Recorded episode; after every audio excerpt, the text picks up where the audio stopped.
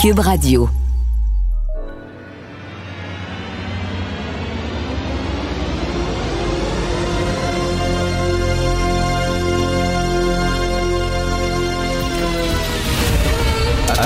Attention, cette émission est laissée à la discrétion de l'auditeur.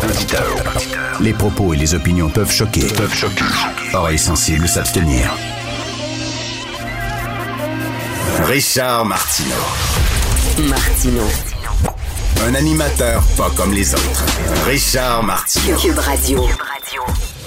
Bon mercredi, merci d'écouter Cube Radio. Inutile de vous dire que l'équipe de l'émission est sous le choc parce que ben, Frédéric Bastien, l'historien, le professeur, l'ancien candidat à la chefferie du PQ, est décédé de façon euh, soudaine hier et on, l'avait ici à l'émission. Vous le savez, on le recevait régulièrement. C'est quelqu'un que j'appréciais beaucoup et euh, on l'avait à l'émission la veille de son décès. On l'avait lundi. Et euh, il avait l'air en super forme. D'ailleurs, il est sorti du studio, il a parlé à Benoît Dutrisac. Et moi et Benoît, hier, on discutait entre nous, puis euh, on avait la même réflexion. C'était un gars extrêmement en forme, Frédéric Bastien. C'était quelqu'un qui faisait pas du vélo, mais du cyclisme, de compétition. C'était quelqu'un qui était très, très, très sportif. Il n'y avait pas une once de graisse. Tu le regardais, il avait l'air top shape, comme on dit en anglais. Et euh, il est décédé d'une crise cardiaque fulgurante alors qu'il faisait du vélo stationnaire chez lui. Euh, comme quoi, hein, même si tu es en forme, même si tu fais du sport, euh, il y avait peut-être des, mal, des, une, condition qui n'avait pas été diagnostiquée. Il est malheureusement décédé de façon soudaine. C'était toute une nouvelle hier euh, sur les médias sociaux. Les gens euh, discutaient beaucoup. C'était un ami euh, personnel, quelqu'un que je connaissais bien, qui venait souper à la maison. Je connaissais son épouse, donc c'est vraiment une lourde perte, je trouve, pour le milieu, le monde intellectuel du Québec, qu'on soit d'accord ou pas avec ses idées. C'était quelqu'un qui avait pour mission de, de, de montrer aux Québécois, de leur montrer à quel point la Constitution était un carcan qui euh, affaiblissait le Québec, qui étouffait le Québec et qui euh, condamnait le Québec à une mort euh, lente mais inéluctable. C'était ça et c'était pas un idéologue. C'est quelqu'un qui était vraiment là, qui arrivait avec des faits, qui faisait un job d'historien, de recherche.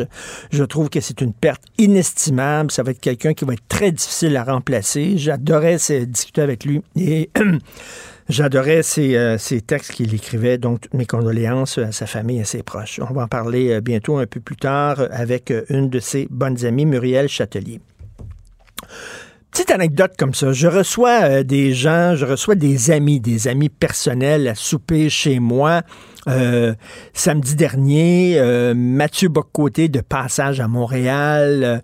Euh, donc, on a des amis communs. Il y a des gens que je connais, que Mathieu connaît. Fait que je disais à Mathieu, est-ce que tu aimerais ça qu'on les reçoive chez nous à la maison pour, bon, célébrer ton passage? Ça fait longtemps qu'on t'a pas vu. Il a dit oui. Donc, il y a un paquet de jeunes intellectuels nationalistes, conservateurs qui ont publié des essais très intéressants, très importants, des gens comme Alexis Tétrault, des gens comme euh, Rémi Villemur, euh, comme euh, Philippe Lorange, hein, des gens qu'on reçoit ici de temps en temps à l'émission, bref, qui étaient, qui étaient chez moi. Je prends une photo et pour souligner le travail de ces jeunes-là. C'est des jeunes dans la vingtaine qui sont brillants, des intellectuels et tout ça, qui font avancer le Québec, je trouve, moi.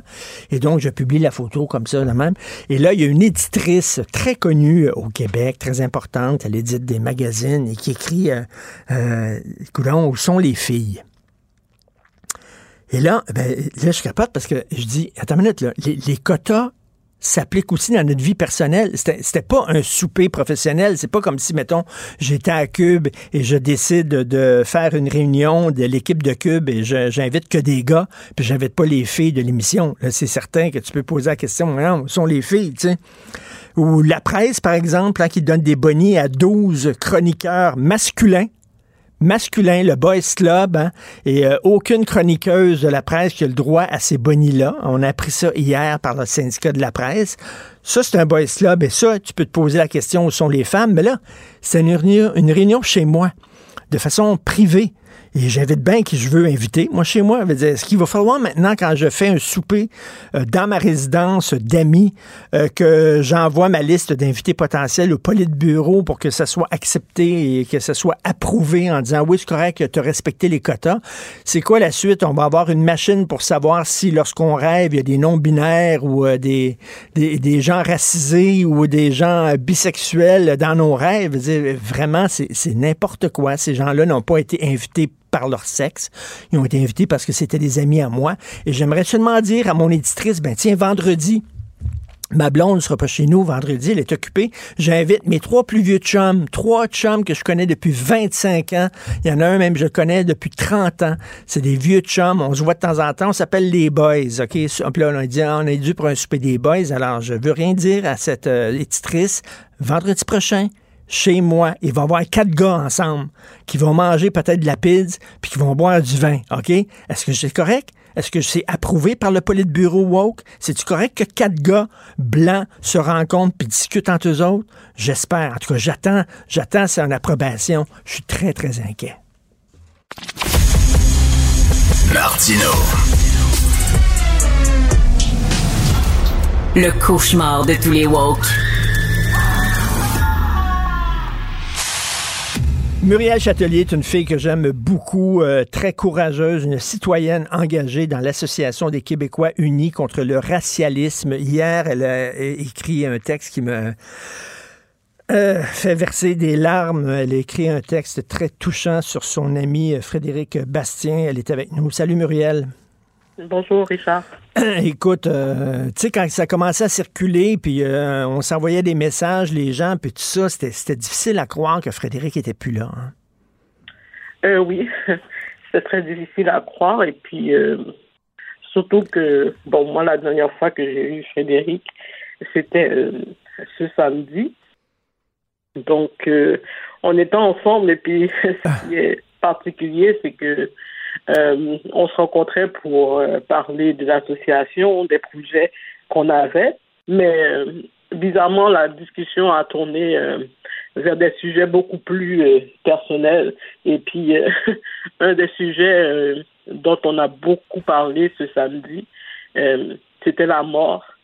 Et puis, ah. on a découvert, c'est ça, tous les deux, que qu'on y pensait tous les jours. Et puis, ben c'est ça, on se demandait comment ça se passait, puis on se dit ben, que sûrement que quand ça arrivait, ben on s'en rendait pas compte, et puis euh, que c'est comme si on perdait connaissance.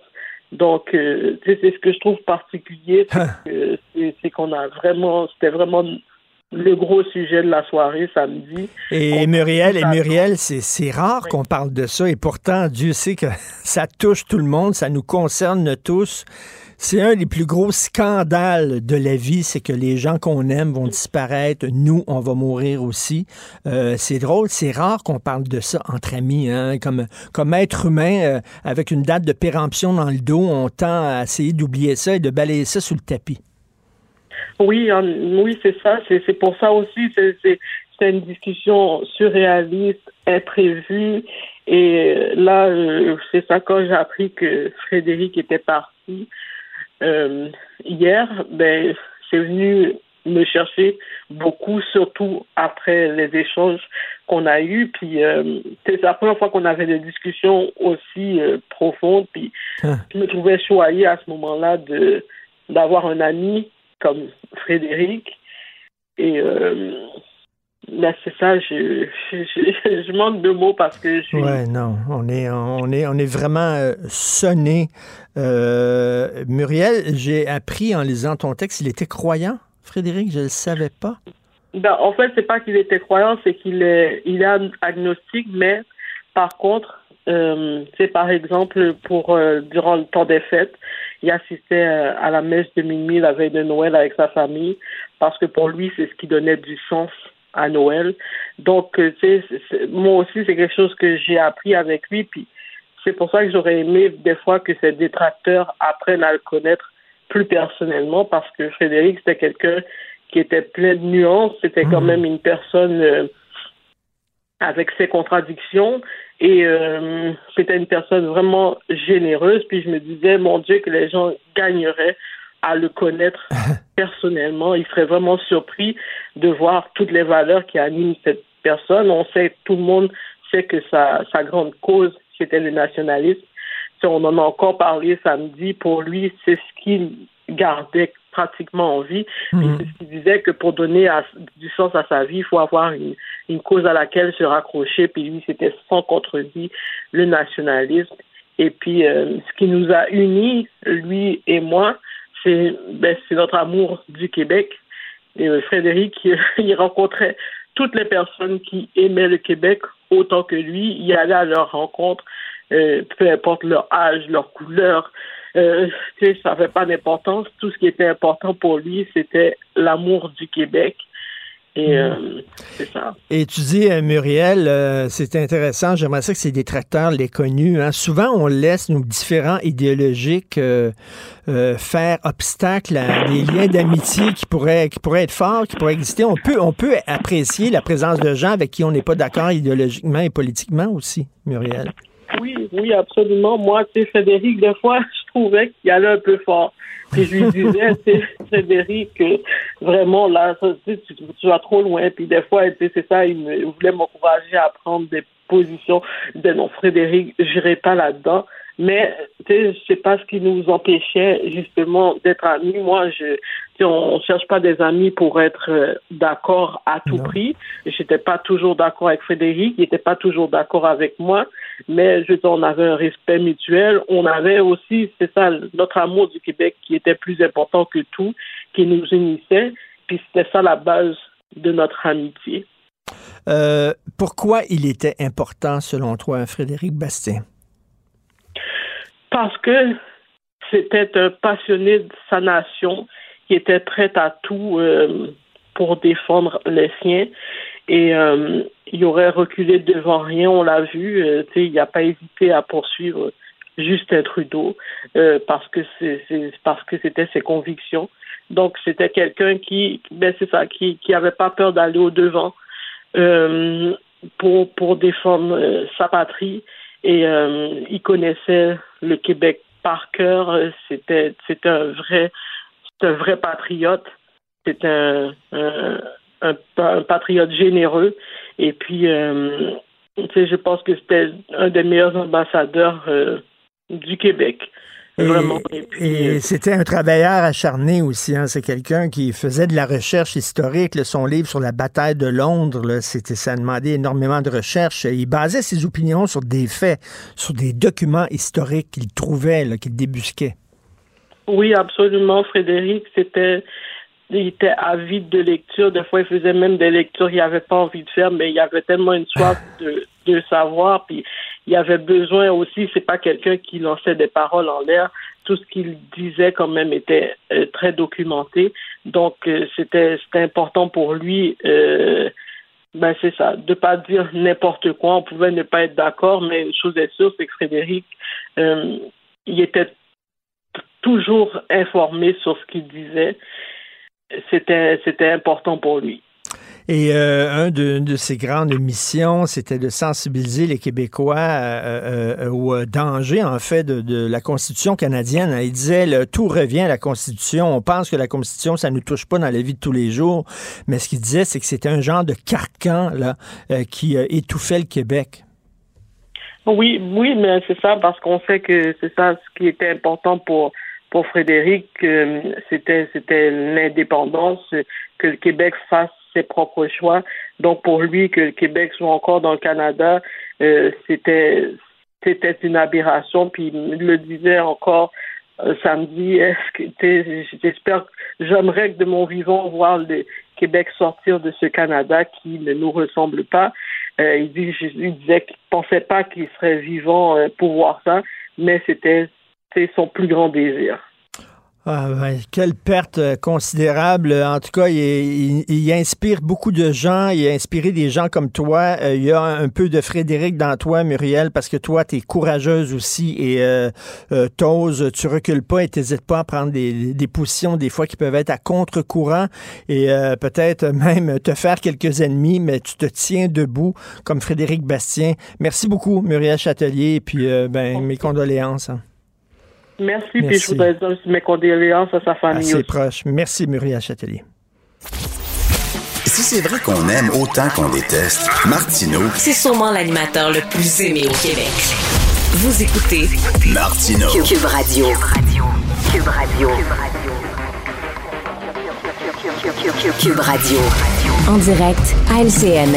8h45, on va rejoindre Richard Martineau à Cube Radio. Salut Richard. Salut Jean-François. Écoute, je vais commencer par des mauvaises nouvelles. J'ai un ami qui est décédé euh, soudainement hier. C'est le grand historien Frédéric Ah, Bastien, oui. qui était un collègue du journal, du journal à Montréal. Écoute, je l'ai vu la veille de son décès. là. Je l'ai vu, c'était un chum à moi. Euh, Je le connaissais, lui. euh, son épouse. 53 ans seulement. Hein? 53 ans. Écoute, un gars là, en super forme, pas une once de graisse. Il faisait du cyclisme de compétition. Il est décédé d'une crise cardiaque fulgurante alors qu'il faisait euh, du vélo stationnaire chez lui. C'est quelqu'un d'extrêmement important. C'est une perte euh, vraiment monumentale pour euh, le monde intellectuel du Québec. Donc, Frédéric Bassier, mes condoléances, bien sûr, à, à tous ses proches. Mais écoute, tous ses amis hier, on était totalement sonnés par ce- cette nouvelle-là, malheureusement. Ah, ça sort de nulle part. Tout le monde a fait le saut ce matin en voyant cette, cette nouvelle-là. Vraiment, j'étais beaucoup moins près. Je lui avais parlé à quelques reprises en entrevue, mais vraiment, là, nos, nos meilleures pensées à toute, euh, toute la famille. Tout à fait. Richard, il faut revenir sur euh, ce sondage sur l'immigration qui nous montre finalement que la perception de l'immigration qu'on a au Québec n'est pas nécessairement différente de ce que le reste des Canadiens ont. hein. Même si Exactement. des fois on essaie de nous faire passer pour des, des gens peut-être intolérants. Ben c'est ça, au Québec, hein, on est fermé, anti-migrants, etc. Et je te disais, hein, hier, je pense, ou la semaine dernière, je parlais d'un texte dans le National Post, justement, qui disait que les Québécois étaient xénophobes, intolérants. Et je te disais, tu vas voir les commentaires en bas qui ont été laissés par des lecteurs canadiens anglais. Et il y a plein de gens qui, au contraire, disaient, nous autres, on est comme les Québécois, c'est-à-dire, on a des craintes envers l'immigration massive. On n'est pas anti-immigrants, mais à un moment donné, euh, il faut recevoir en tenant compte de nos capacités d'accueil. Et là, on voit un sondage léger super intéressant.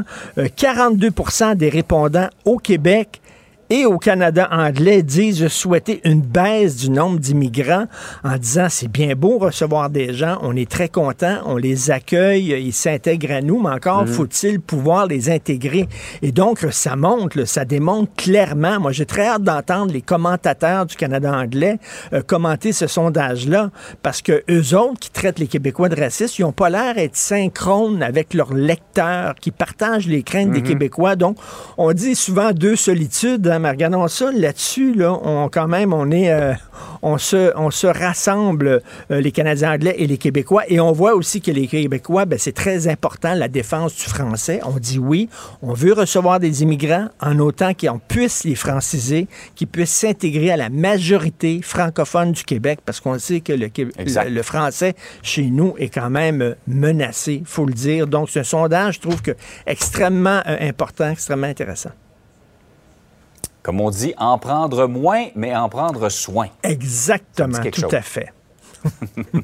Euh, par ailleurs, tu- ça, m'a, euh, ça va peut-être surprendre des gens parce que vous n'êtes pas tout à fait à la même enseigne politiquement. Manon Massé a annoncé qu'elle quitte son rôle de co-porte-parole de Québec solidaire et tu voulais lui rendre hommage. Ben oui, tout à fait. Vous le savez, là, je pense que vous avez deviné que je suis peut-être pas un électeur type de Québec solidaire, absolument pas, mais c'est quelqu'un que je respectais beaucoup, Manon Massé. Pourquoi? Manon Massé, pour moi, c'est la bonne vieille gauche. Tu comprends? Il y avait du Françoise David dans cette femme-là. Quand je dis la bonne vieille gauche, c'est pas la gauche woke, pas la gauche radicale, pas la gauche qui voit du racisme partout, etc. Une gauche qui défend les petits travailleurs. Et moi, je pense que Manon Massé, elle avait vraiment à cœur, elle était sincère, elle était près du petit monde. Les petits travailleurs, les gens, les gangs petits, les gens qui avaient de la difficulté à trouver des logements, les gens qui tirent le diable par la queue. Et elle était importante et c'est pour moi un résidu de cette gauche-là qui est une gauche importante.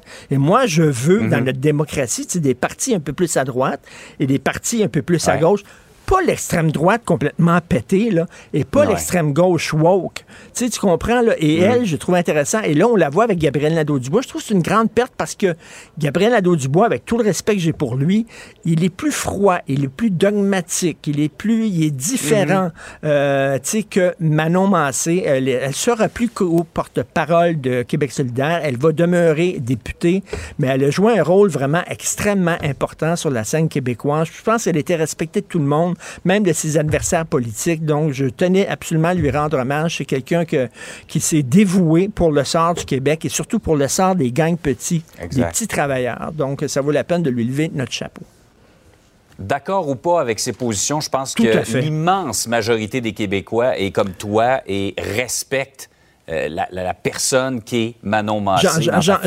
Jean-François, des fois, on laisse trop nos différents idéologiques faire obstacle, puis nous empêcher des fois de voir les vraies personnes.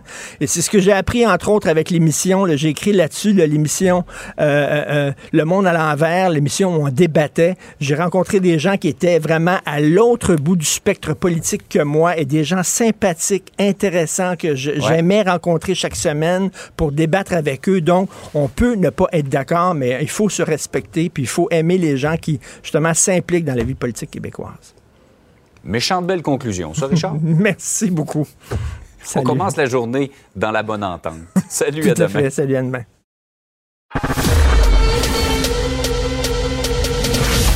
Richard Martineau. Narrateur de l'actualité.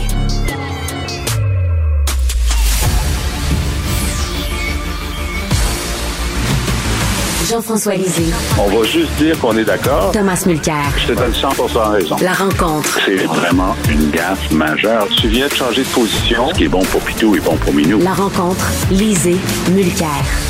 Alors, euh, Jean-François, une nouvelle qui nous a sonné hier, c'est la disparition de Frédéric Bastien. J'aimerais que tu nous en parles. Écoute, euh, Frédéric, d'abord, il est, mort dans la, dans la, fleur de l'âge, 53 ans, trois enfants mm. en, bas âge. Quelqu'un qui, euh, qui était euh, qui faisait beaucoup de sport, qui, qui était très en forme, beaucoup d'énergie et, et qui mettait son énergie à, à, se battre pour le Québec de, de toutes les façons imaginables et qui, qui même s'il était historien, donc il avait écrit un, livre excellent sur euh, ce qu'on appelle la bataille de Londres, c'est-à-dire euh, comment euh, les, les, tractations diplomatiques avaient été faites pendant le rapatriement de la Constitution en 81-82 pour essayer d'influencer de, le gouvernement britannique. Et dans ce livre, il avait découvert qu'il y avait eu des conversations euh, très euh, euh, très inopportunes entre le juge en chef de la Cour suprême et, et le gouvernement Trudeau sur la question de, de, de, comment Londres allait réagir. Enfin, plus généralement, il, il, avait décidé de prendre sur lui, même s'il n'était pas juriste, de de, déposer des plaintes lorsqu'ils voyaient que, euh, par exemple, des juges euh, étaient euh, des juges fédéraux étaient membres d'une association anti anti loi 21 et donc participaient semblaient être juges et partis et, ça ça les enquiquinait considérablement.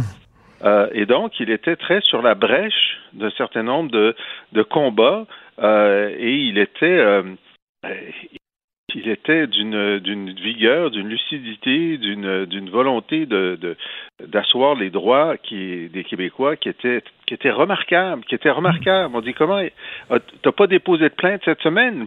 Parce qu'il semblait toujours être à l'affût de là où, où euh, appuyer là où ça fait mal.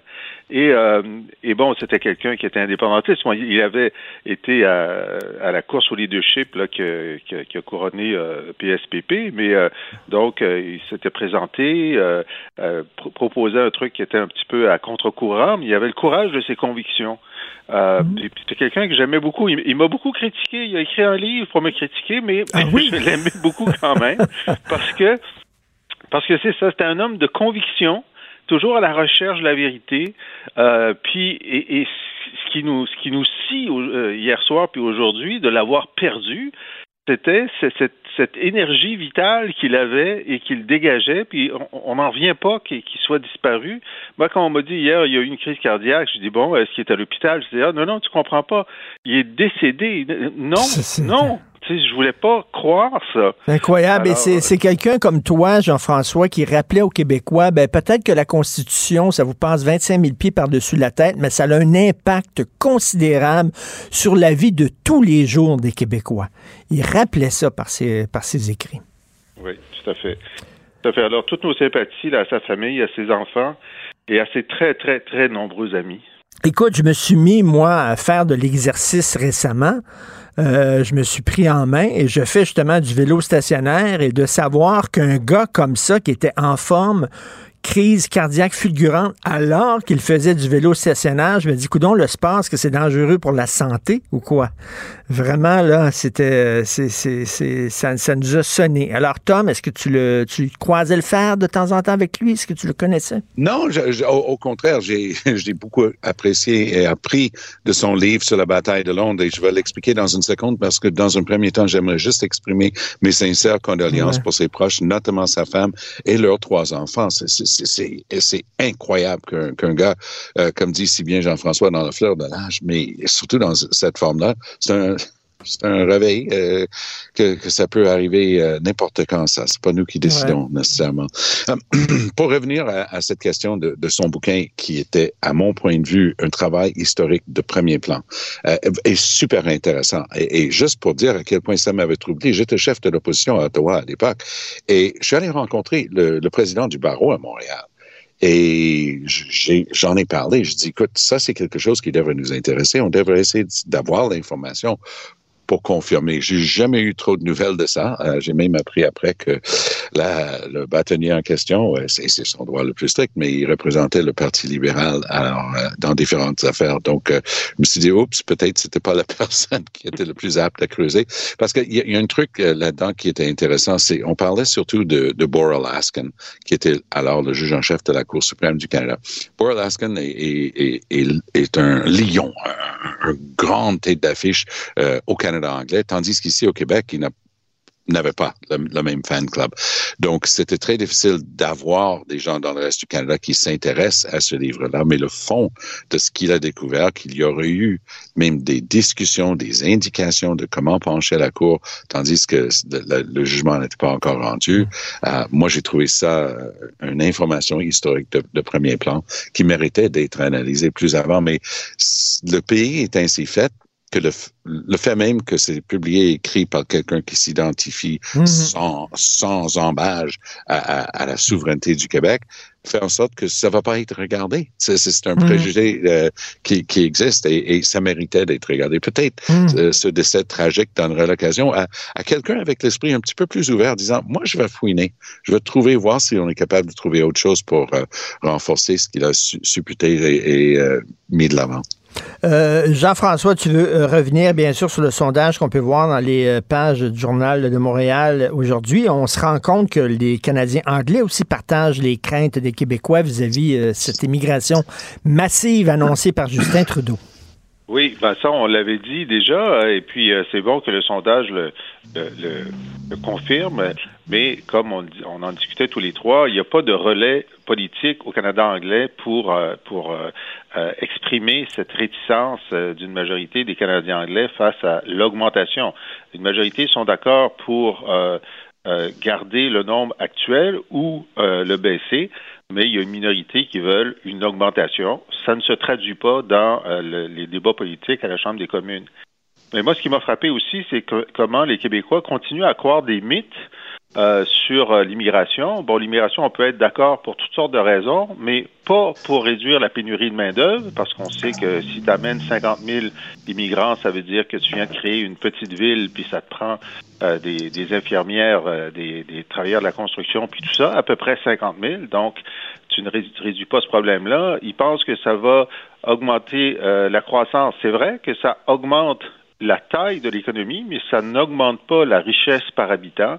Puis ils pensent que ça aide au rajeunissement. Ben, la moyenne d'âge des immigrants est tellement proche de la moyenne d'âge des, Québécois ou des Canadiens que ça n'a pas d'impact significatif. Mais ce sont des mythes qui sont très tenaces parce qu'il y a quelque chose d'instinctif là-dessus. Puis évidemment, euh, les patrons, euh, le Parti libéral, Québec solidaire, n'arrêtent pas de dire que c'est vrai, même si la, la, la, la science récente euh, montre que, que ce n'est pas le cas. Mais on voit qu'il y a aussi aujourd'hui une majorité euh, de Québécois et surtout de francophones qui sont d'accord avec euh, la bataille euh, pour pour avoir plus de pouvoir en immigration. Soit que si M. Mmh. Legault se demandait si les sondages étaient favorables à ce combat-là, ben là, il y a la confirmation, en plus de ses propres sondages, je suppose. Et la volonté d'avoir des, des, des, immigrants francophones. Ce qui me, ce qui me frappe, c'est qu'il y a une majorité, mais elle n'est pas écrasante. Elle n'est pas écrasante. Mmh d'une part, on sait que les Québécois sont très soucieux du déclin de la langue française, mais cette solution de, l'immigration francophone au point d'entrée, elle n'a pas percolé encore au niveau de, euh, de, la, de la crainte du déclin du français, mais, mais elle est quand même en terrain majoritaire. Tom, quelle réaction Moi, j'ai l'impression qu'il y a une partie de cette discussion-là sur laquelle tout le monde peut s'entendre parce qu'il y a des clivages là-dedans aussi, de, idéologiques, évidemment. Mais une chose sur laquelle on peut s'entendre. Immigrer au Canada, c'est pas quelque chose qui est automatique, ce n'est pas une loterie, euh, ce n'est pas, bah, je veux changer de pays. Nous, on a la capacité de dire, on veut attirer des gens qui vont pouvoir contribuer. Ah ben, l'argument peut venir tout de suite. Ah, toute, nouvelle personne contribue. Oui, j'entends.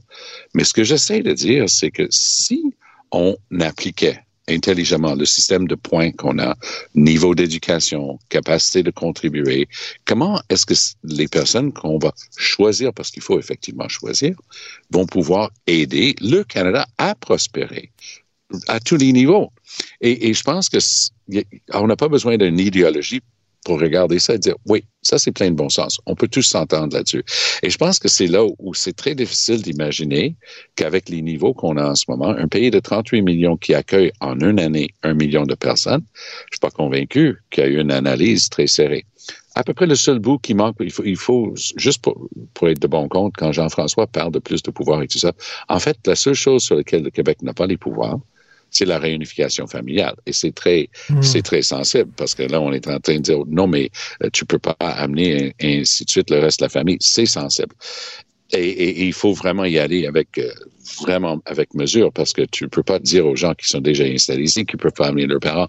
Mais il y a un aspect purement pratique à cette décision-là parce qu'est-ce qu'on peut juste se dire que si tu amènes tes vieux parents et ils sont beaucoup plus aptes d'être proches de l'âge, où ils vont avoir besoin de plus de soins de santé et de services sociaux. Donc, c'est légitime de tenir compte de ces questions-là. C'est pas être contre les immigrants. Moi, je suis extrêmement ouvert. Ma femme est immigrante ici mmh. au Québec, mmh. au Canada, mais on peut quand même dire c'est une analyse qui doit être faite et qui est tout à fait correcte. Je veux juste euh, ajouter à ce que Tom dit, qui est, qui est plein de bon sens, que lorsque euh, on réclame tous les pouvoirs, il y a la question des pouvoirs. Donc, effectivement, réunification familiale, mais il y a aussi euh, certains éléments des travailleurs temporaires, mais pas tous.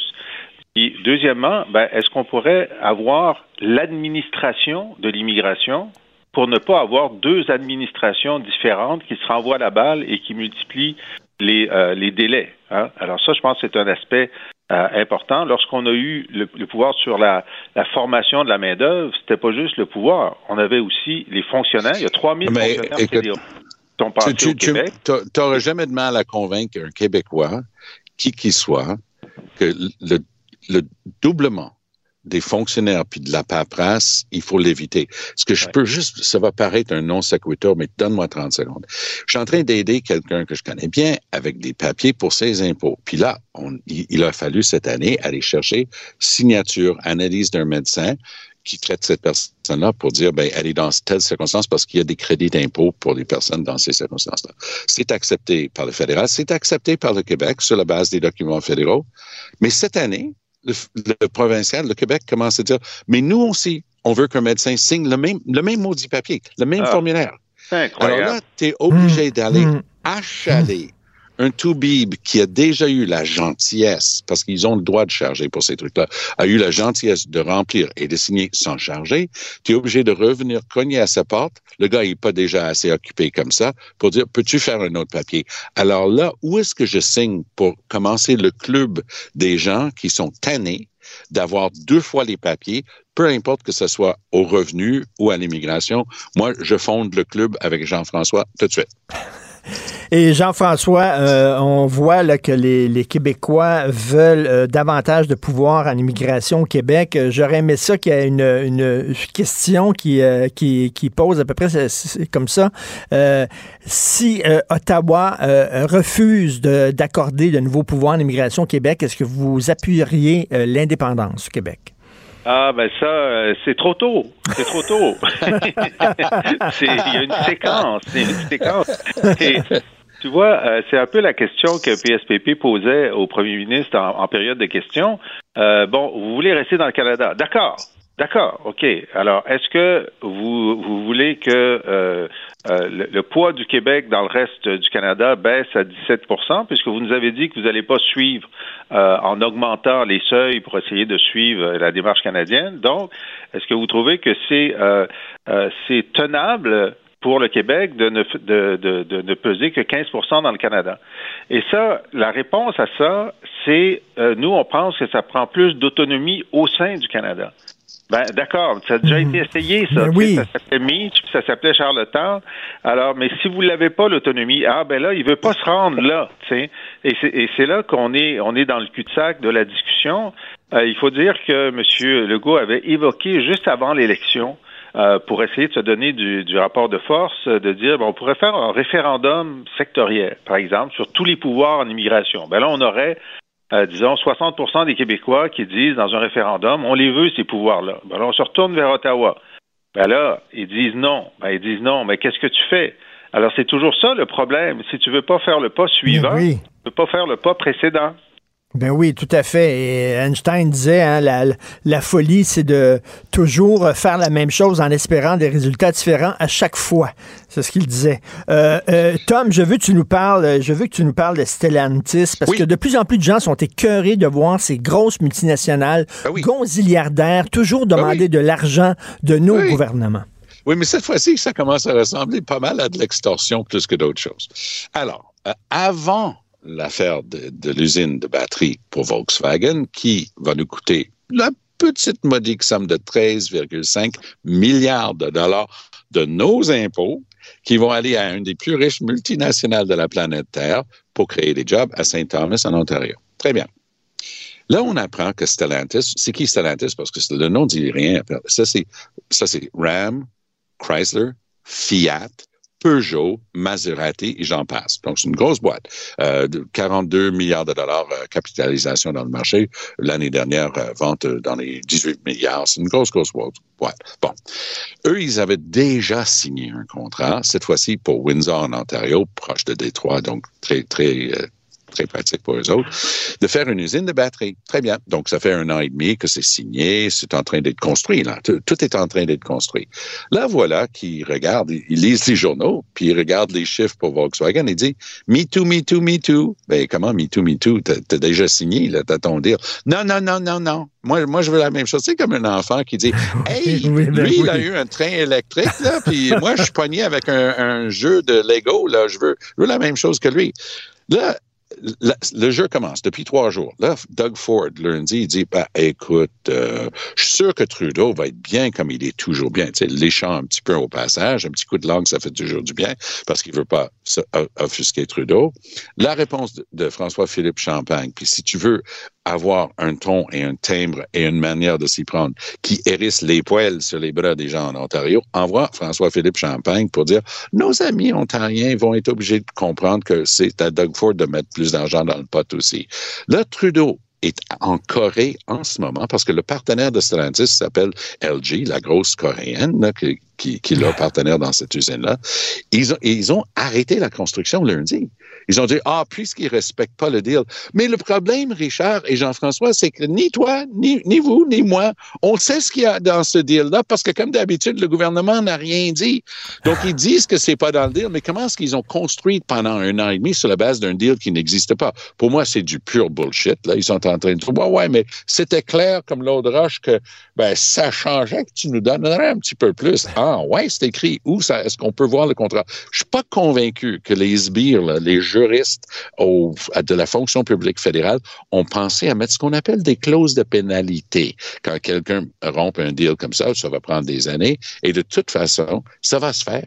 Ils vont mettre plus d'argent sur la table. Donc, on va être rendu à 20 milliards de dollars minimum pour l'Ontario, pour deux usines, pour deux compagnies très riches. C'est de la folie. Incroyable. Mais, mais, est-ce que, Jean-François, est-ce qu'on peut se permettre de dire non, on vous donnera pas ce que vous demandez à ces entreprises-là parce qu'elles ont le gros bout du bâton, elles vont aller ailleurs? Là, c'est exactement la difficulté. Il y, a, quelque chose de très paradoxal, c'est que effectivement, la décision de Biden de mettre des dizaines de milliards de dollars dans l'aide à l'accélération industrielle des, euh, des batteries puis de l'ensemble des énergies vertes, c'est une bonne nouvelle. Euh, mais ça oblige le Canada et l'Europe pour, s'ils veulent avoir ces industries-là chez eux plutôt que tout le monde aux États-Unis, d'offrir la même chose, la même chose que les États-Unis. Puis dans le deal avec Volkswagen, c'est écrit si on réussit à convaincre les États-Unis de réduire leur niveau d'inflation, de, leur niveau de, de subvention, ben on va réduire la subvention aussi, tu sais, euh, mais ils n'ont pas, semble-t-il, mis dans le deal avec Stellantis, ben si on en donne plus à d'autres, on va vous en donner plus à vous. Alors, écoute, y a, moi je comprends très bien la logique de Stellantis là-dedans. On s'est fait avoir, euh, ils vont, ils font de l'extorsion, c'est vrai, en, en, en, essayant de, en, mettant sur pause la construction.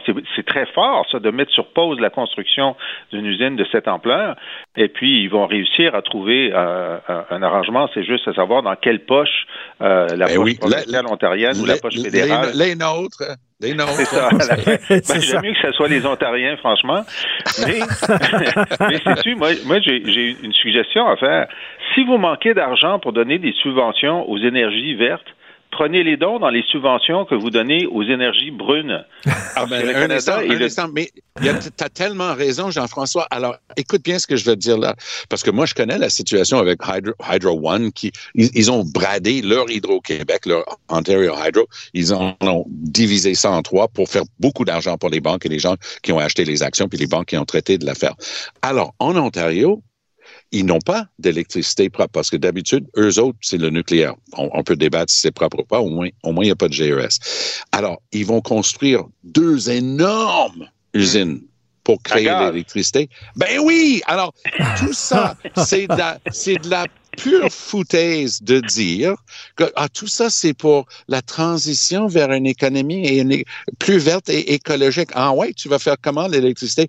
On va brûler des énergies fossiles. Ah ouais, c'est ça, c'est ça la solution écologique. C'est de, c'est tellement un mensonge d'État. Tu vois, ce, qui est, ce qui est incroyable, c'est que donc le Québec, qui était censé avoir une stratégie pour être le, euh, le deuxième lieu en Amérique du Nord, après les États-Unis, où on, a, on aurait des usines de batteries, parce qu'on a la filière lithium, on a échappé Volkswagen, OK, euh, sans bonne raison, mais notre, euh, notre argument, c'est de dire, si vous faites ça chez nous, vous pourrez mettre le label que ça a été fait avec de l'énergie verte. Propre, mais là, ils sont allés en Ontario, ils pourront pas mettre le label que c'est fait avec l'énergie verte. Non. C'est fort. Hein? Et on, on, appelle ça le une analyse de cycle de vie d'un produit. Tu regardes l'ensemble parce que c'est bien beau de dire hey, j'ai un char électrique. Ouais, mais est-ce que ça a créé une guerre au Congo pour avoir le cobalt? Et est-ce que ça a pris. Ben non, mais c'est ben ça, le cycle de vie d'un produit. Regardez, économique, oui, écologique, oui, mais aussi social. Et, et c'est le Québec, d'ailleurs, don't get me started, mais le fait qu'on soit en train de brader notre électricité pour se donner des tables dans le dos, hey, on, on va faire de l'argent américain, on va vendre notre électricité. Il fallait le garder plus que jamais, justement, comme dit si bien Jean-François, pour attirer des entreprises et justement propres et qui veulent pouvoir mettre le label. Ça, c'est du développement durable. Ça, ça représente un vrai investissement dans l'économie verte de demain, l'économie circulaire, mais on est des tatas. Sur ces mots, on se laisse. C'était très intéressant. Merci à vous deux. On se reparle demain. À bientôt. Alors, euh, si vous voulez lire les textes de Jean-François Lisée euh, qui commente l'actualité ou alors écouter son excellent balado où il revient entre autres sur les grandes dates de l'histoire du Québec et aussi euh, il s'attaque à des sujets d'aujourd'hui, allez sur la boîte Joignez-vous à la discussion. Appelez ou textez le 187 Cube Radio 1877 827 2346. Est-ce que les pratiques commerciales de Radio-Canada sont en train d'étouffer, de menacer, d'asphyxier euh, nos réseaux privés comme Nouveau et TVA? C'est ce que croit Guy Fournier. Alors, euh, il a écrit d'ailleurs, et des chroniqueurs, comme vous le savez, au Journal de Montréal, Journal de Québec, pas besoin de présentation, il a écrit un texte extrêmement intéressant sur la question hier qui soulève de très bonnes questions. Il est avec nous. Bonjour Guy. Euh, bonjour, bonjour. Bonjour, Guy Fournier est là. Euh, qu'est-ce que vous reprochez euh, à Radio-Canada? Des, des, pratiques commerciales un peu, un peu injustes? Hein? Ben, c'est-à-dire, c'est des, oui, dans un sens, c'est des pratiques commerciales un peu injustes parce que, d'abord, il faut penser que Radio-Canada part avec une jolie longueur d'avance puisque CBC et Radio-Canada reçoivent 1,2 milliard du gouvernement avant que l'année commence. Donc, ils ont, ils ont déjà un départ énorme par rapport euh, aux télévisions privées, mais à cause de ça, normalement, ils, devraient laisser un peu plus de champ libre euh, sur le plan publicitaire aux télévisions privées. Mais plus ça va, plus ils empiètent sur ce terrain-là. Et, et, je trouve qu'un bon exemple, c'est la radio où ils n'ont pas euh, de, de, publicité, mhm. mais par contre, sur leur, euh, leur audio, ils reprennent les mêmes émissions, mais là, avec de la publicité. En d'autres termes, euh, je, on peut dire que Radio-Canada est vraiment, il, mange à tous les râteliers, là, tu comprends? Mhm. Il, profite de tout. Tu sais, TV Extra, par exemple, tout TV Extra est un bel exemple. Ces émissions-là ont été produites avec de l'argent public, avec l'argent du Fonds des médias, mais par contre, on les présente sur Tout TV Extra d'abord, parce que Tout TV Extra, évidemment, il faut s'abonner, il faut payer. Ce qui m'apparaît, ce qui m'apparaît avoir pas de sens. Tu comprends? Hmm. Parce que finalement, ces émissions-là, elles ont été payées par le, non seulement elles ont été payées par de l'argent public, mais ça, ça crée littéralement deux classes de spectateurs. Ceux de première classe qui peuvent voir ces émissions-là sans publicité sur tout TV Extra. Et ensuite, plus tard, six mois, un an après, euh, les spectateurs de deuxième classe qui, eux, peuvent voir ça sur leur télévision, sur, sur Radio-Canada, Radio-Canada les canaux normaux de Radio-Canada, mais là, avec publicité. Alors, il y a quelque chose à montrer. Tu sais, ce que je comprends difficilement, c'est que CBC euh, Gem, qui est un peu l'équivalent de Tout TV ben, pour le réseau anglais, ça c'est gratuit. Mais nous, on a fait un Tout TV extra qui, qui crée littéralement deux classes de, de téléspectateurs qui m'apparaît euh, inadmissible. Et, Guy, il faut que les gens comprennent, on donne le gouvernement fédéral, donc euh, nous, les contribuables, avec nos taxes et nos impôts, on donne 1,2 milliard de dollars à Radio-Canada en disant, ben ça, avec cet argent-là, vous allez pouvoir offrir une programmation qu'on ne retrouve pas sur les réseaux privés. Parce que les réseaux privés, il faut comprendre, c'est une entreprise privée. L'entreprise privée est là pour faire des profits. Et pour faire des profits, ben, tu es obligé de faire des émissions populaires. Tu es obligé. Fait que là, c'est un réseau privé, c'est la course au code d'écoute. Tu as besoin de code d'écoute pour avoir des codes d'écoute, ben, pour avoir des commerciaux, des pauses publicitaires qui sont payantes. Bon. Donc, tu peux pas vraiment faire d'émissions culturelles parce qu'on sait que c'est moins regardé. Tu peux pas vraiment faire d'actualité internationale parce qu'on sait que c'est moins regardé. Donc, on donne ça à Radio-Canada en disant, ben là, vous, avec cet argent-là, vous n'avez pas besoin de participer à la course au code d'écoute. Vous pouvez faire des émissions. Puis il le faisait à l'époque avec les Bon Dimanche, avec tout ça. Vous pouvez faire des émissions une programmation différente. Le X, le problème, c'est que des fois, on tombe sur Radio-Canada et on se dit, coudon, on est-tu à nouveau ou à TVA? Il y a des quiz. Euh, Richard, que si, euh, s'il n'y avait pas le sigle de Radio-Canada sur un grand nombre d'émissions, on pourrait se croire à, nouveau ou à, ou à TVA.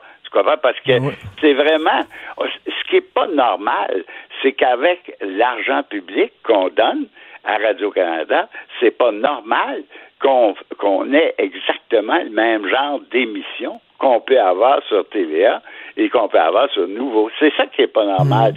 C'est que il y a, y, a, y a, dans l'argent qui est prévu pour Radio-Canada, l'argent public qui est prévu pour Radio-Canada, ça doit servir à, nous donner ce que la télévision privée n'a pas les moyens de nous donner. Tu en as mentionné un certain nombre de choses. C'est sûr que Radio-Canada a, dès le départ, une espèce de mandat euh, de, desservir des communautés éloignées, etc. Mais tout ça, ça coûte pas un milliard deux cents millions. Là, on parle de quelques millions de, de ben, je sais pas, c'est parce que c'est difficile de, de, même avec les états financiers de Radio-Canada, on peut pas toujours exactement bien comprendre ce qui se passe, mais j'ai l'impression que le mandat euh, les, charges particulières qu'encourt mmh. Radio-Canada pour desservir l'ensemble du pays et des communautés du pays, c'est peut-être 50 millions. Mais un milliard deux quand on parle d'un milliard deux cents millions, euh, même si tu enlèves 50 millions pour ça, ça en laisse pas mal. Tu comprends? Et une chose aussi qu'il faut, euh, dont il faut se rappeler, c'est que tu as le fond des médias qui contribue euh, aux émissions qui sont faites à la télévision privée, mais qui contribue également aux émissions qui sont faites à Radio-Canada, qui reçoit déjà beaucoup d'argent public. Alors, si tu regardes l'ensemble des revenus de Radio-Canada, on parle d'à peu près un milliard, 500 ou 600 millions. C'est énormément d'argent pour ben faire trop souvent la même chose que fait le privé et pour concurrencer directement. Eh bien, exactement. Et, et, euh, aussi, avec l'argent qu'ils ont, ben, ils peuvent offrir des salaires euh, incroyables à des grosses vedettes, que des salaires que ne peut pas accoter euh, un réseau privé. Et entre autres, est-ce que vous pensez que, est-ce que vous trouvez que Télé-Québec fait plus sa job de télévision publique? C'est-à-dire que, par exemple, à Télé-Québec, mettons, il va avoir un quiz, mais ça va être un quiz scientifique. Ça, c'est intéressant, un quiz scientifique. Mm. C'est pas TVA qui peut présenter un quiz scientifique. Télé-Québec le fait. Est-ce que vous trouvez que Télé-Québec fait plus sa job de télépublic? Ben, si, si je euh, pense au, budget total de, Télé-Québec et à l'argent que donne le, provincial, je pense autour de 65 millions, je pense qu'on est que l'argent qu'investit le gouvernement du Québec dans Télé-Québec est extrêmement bien, bien investi. Crois parce que, premièrement, il y, a beaucoup d'excellentes émissions, des émissions qu'elles ne peuvent pas se permettre de faire le privé. Puis il y a beaucoup d'émissions pour enfants que fait de moins en moins, non seulement le privé, mais Radio-Canada. Et c'est, souvent, on m'accuse, euh, ben, des amis même me disent Ah, Radio-Canada Radio -Canada doit avoir hâte que tu meurs parce que c'est toujours sur leur dos.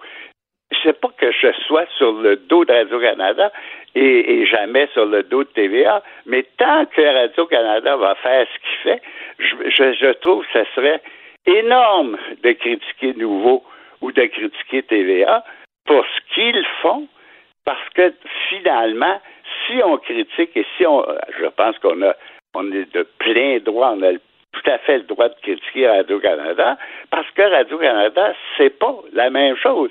Ils partent, comme je te dis, ils partent au troisième but.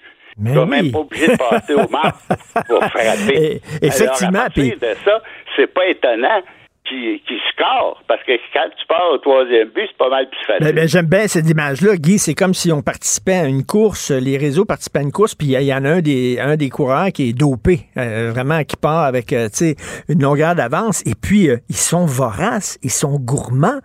c'est pas assez d'avoir 1,2 milliard, c'est pas assez d'aller chercher de la publicité, mais comme, comme vous dites, il faut qu'il y ait tout.tv, puis il faut qu'il y ait Véro TV, puis il faut qu'il y ait chercher de l'argent le plus possible. Mais tu sais, juste te donner une idée de la cupidité dans un sens de, Radio-Canada, c'est chaque fois, chaque fois qu'il y a une commission ou un comité qui propose d'éliminer la publicité de Radio-Canada, les premiers à s'insurger, c'est les gens de Radio-Canada qui veulent absolument pas perdre ce revenu publicitaire. Mais c'est totalement stupide. Parce que si tu regardes ce que le fait de ne pas avoir de publicité a fait pour la radio, la radio de Radio-Canada est écoutée beaucoup parce qu'il n'y a pas de publicité. Ben oui. Euh, euh, tu as l'impression, quand tu parles aux gens de Radio-Canada, je pense à, la direction, que perdre la publicité, c'est comme leur arracher euh, le vêtement, les vêtements sur le dos. Alors que finalement, tu, par exemple, t'enlèves le, le, le, le, comité de Janet Yale proposait dans un premier temps d'enlever la publicité dans les émissions d'information et d'affaires publiques. C'est pas énorme, là. On Ben parle peut-être de quelques millions, peut-être, c'est, c'est- ben, je sais pas, euh, peut-être c'est 25, 30 millions, qui peuvent aller, et je pense qu'ils ont suffisamment de moyens pour être capables de présenter des affaires publiques et de l'information sans publicité. Mais même ça, ils sont pas prêts à le faire. C'est incroyable. C'est vraiment comme s'il y avait un écosystème, comme si le paysage audiovisuel au Canada était un écosystème. Et là, on se retrouve avec un prédateur qui est en, Euh, oui. qui est en train oui, de manger toutes aussi- les proies qui sont là. bête que ça. C'est- vraiment ça qui met, qui menace les autres réseaux privés. Euh, donc, c'était un texte vraiment à lire hier. Radio-Canada asphyxie nos réseaux privés. Merci beaucoup, Guy Fournier. Merci. Bonne semaine. Merci, Richard. Merci. Au revoir. Martino. Des fois, quand on se sent contrarié, ben c'est peut-être parce qu'il touche à quelque chose. Vous souvenez-vous, quand la télé-réalité a commencé, on a dit, hey, c'était vraiment différent. C'était un nouveau genre d'émission. Puis on a dit, bah, ça, c'est une petite vague, là. Euh, puis ça va disparaître. Et non, c'est là pour rester. Maintenant, c'est là, la télé-réalité. C'est un genre de télévision que tous les réseaux font. Même chose avec le true crime. hein. Ça, ça a commencé il y a plusieurs années de ça. Et euh, c'était très marginal au début, les true crime. Et maintenant, euh, il y a des séries, il y a des balados, des séries télé, des documentaires, tout ça. C'est vraiment un genre en soi. Euh, il y a même des réseaux maintenant spécialisés dans le true crime, c'est-à-dire des documentaires sur des faits euh, criminels, des fois non élucidés, puis on demande aux gens, euh, aux spectateurs de participer s'ils ont des nouvelles informations, d'appeler tel numéro, etc. Où il y a même des créateurs de séries documentaires true crime qui sont de véritables enquêteurs et qui réussissent à relancer une enquête qui était dormante. Bref, il y a toute une folie autour de ça. On va en parler avec euh, Émile Gauthier, que vous connaissez bien, co-animateur et auteur du balado Distorsion. Distorsion, c'est un balado super intéressant, un podcast à propos d'histoires étranges de l'art numérique qui sont rendus à leur huitième saison. Bonjour, Émile. Bonjour Richard, Euh, c'est un plaisir d'être avec toi ce matin. Ben, très content de te parler. Comment comment comment t'expliques euh, l'intérêt du phénomène euh, true crime, la popularité du true crime? Ben, je pense qu'il y a toujours eu un intérêt. euh, Les gens sont toujours ont toujours été intéressés euh, d'une quelconque euh, façon par les mystères irrésolus, par les crimes irrésolus, puis un peu par les les dessous de coulisses au niveau des enquêtes. On se rappelle dans les années 80-90, il y avait en fait Unsolved Mysteries, dossiers mystères, comme on Oui. a connu nous au Québec, euh, qui était fascinant. Euh, mais à quelque part, c'était un peu, euh, c'était un peu niche comme contenu d'une certaine façon. Mais on dirait que depuis quelques années, de mon côté à moi, au niveau du podcast, c'est vraiment le podcast Serial, donc le podcast américain en 2014, euh, qui a fait une vague qui a un peu amené, euh, ben, de un, le podcast et aussi le true crime, du moins ce genre-là, euh, aux, aux oreilles du grand public. Et puis depuis, euh, nous, en fait, Distorsion a commencé en 2017, donc ça fait déjà six ans. Euh, mais euh, depuis ce temps-là, on voit que les Netflix de ce monde, euh, les, euh, les plateformes de diffusion, autant au Québec qu'ailleurs dans le monde, euh, sont arrivées avec une tonne de contenu oui. pour cette niche-là. Euh, et là, euh, vraiment, c'est devenu un genre qui est hyper populaire. Il y a des tonnes de livres, euh, de balados, même au Québec. il y a une ébullition de ce style-là depuis environ deux, trois ans. Je pense que c'est justement notre fascination vers les, mystères, les crimes non résolus, tenter de savoir justement qu'est-ce qui s'est vraiment déroulé au niveau des enquêtes. Puis, je pense qu'au niveau de la fiction, ce genre-là, un peu le, le suspense, le polar au niveau des livres, a toujours bien fonctionné. Mais lorsque c'est une histoire réelle, on dirait qu'il y a cette, euh, ce lien plus intime Ben oui. entre l'audience et le sujet. Ben, c'est tout, tout- à fait. Je pense que tu touches le- le- du doigt le- le- le- la, la raison profonde. Tu sais, il y a tout le temps eu des, des, des polars puis des, des romans policiers Agatha Christie. Je veux dire, ça fait des années Oui. que ça dure, puis avec Hercule Poirot, puis Miss Marple et tout ça. Sauf que bon, c'était de la fiction. Là, c'est comme un mix entre. euh, c'est la même chose que lire un Agatha Christie, mais des vraies histoires. Oui, mais on se rend compte que parfois, euh, ce qui se passe dans le vrai monde euh, est encore plus surprenant, euh, encore plus impressionnant que ce qu'on a vu dans la fiction. Donc, c'est euh, c'est aussi ça, je pense, qui contribue à notre, notre fascination.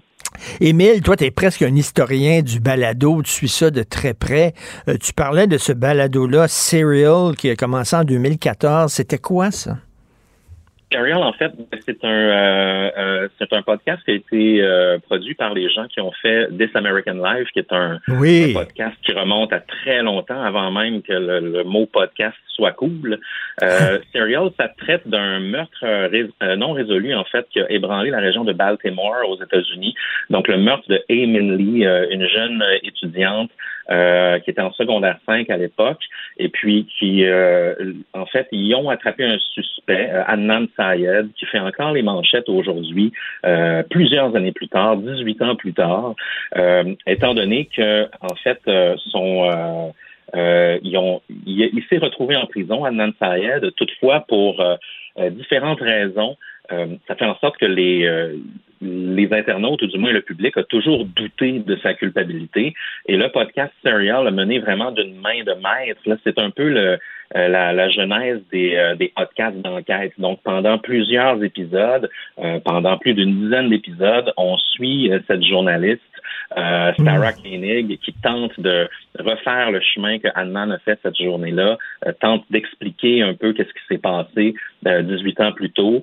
et puis, c'est vraiment bien écrit, un peu comme un peu comme un euh, comme un livre, comme un polar et autres. Donc, c'est, euh, ça, a été, ça a été un gros succès, je pense, téléchargé à environ 200 millions de fois. Donc, euh, ça a été un, des premiers blockbuster podcasts qu'on a connus, qui était, qui a été, qui a ouvert la voie, qui a pavé la voie vers tout le genre true crime par la suite. Sais, je parlais de télé-réalité, Émile. La télé-réalité, c'est, un documentaire, mais en même temps, c'est comme scripté, écrit et casté comme un film de fiction. C'est-à-dire qu'on on va chercher la bitch, puis euh, le douchebag, puis euh, le gars gentil, puis etc. Puis bon, on les met ensemble, puis on, euh, il va y avoir des flamèches. un true crime, une série true crime sur un fait vécu, il faut que ça soit quand même écrit, scénarisé avec un punch à la fin. Il faut que ça soit presque conçu comme une série de fiction, mais tout en respectant la réalité. Oui, c'est un. Je pense que c'est un challenge que ces gens-là ont. En fait, les gens qui participent à ce genre de, de gros dossiers, parce qu'on n'est jamais garanti d'avoir un punch. Hein. On se rappelle, euh, par exemple, Making a Murderer sur euh, Netflix, qui avait fait. Euh, qui avait été très gros. Il y a même eu deux saisons.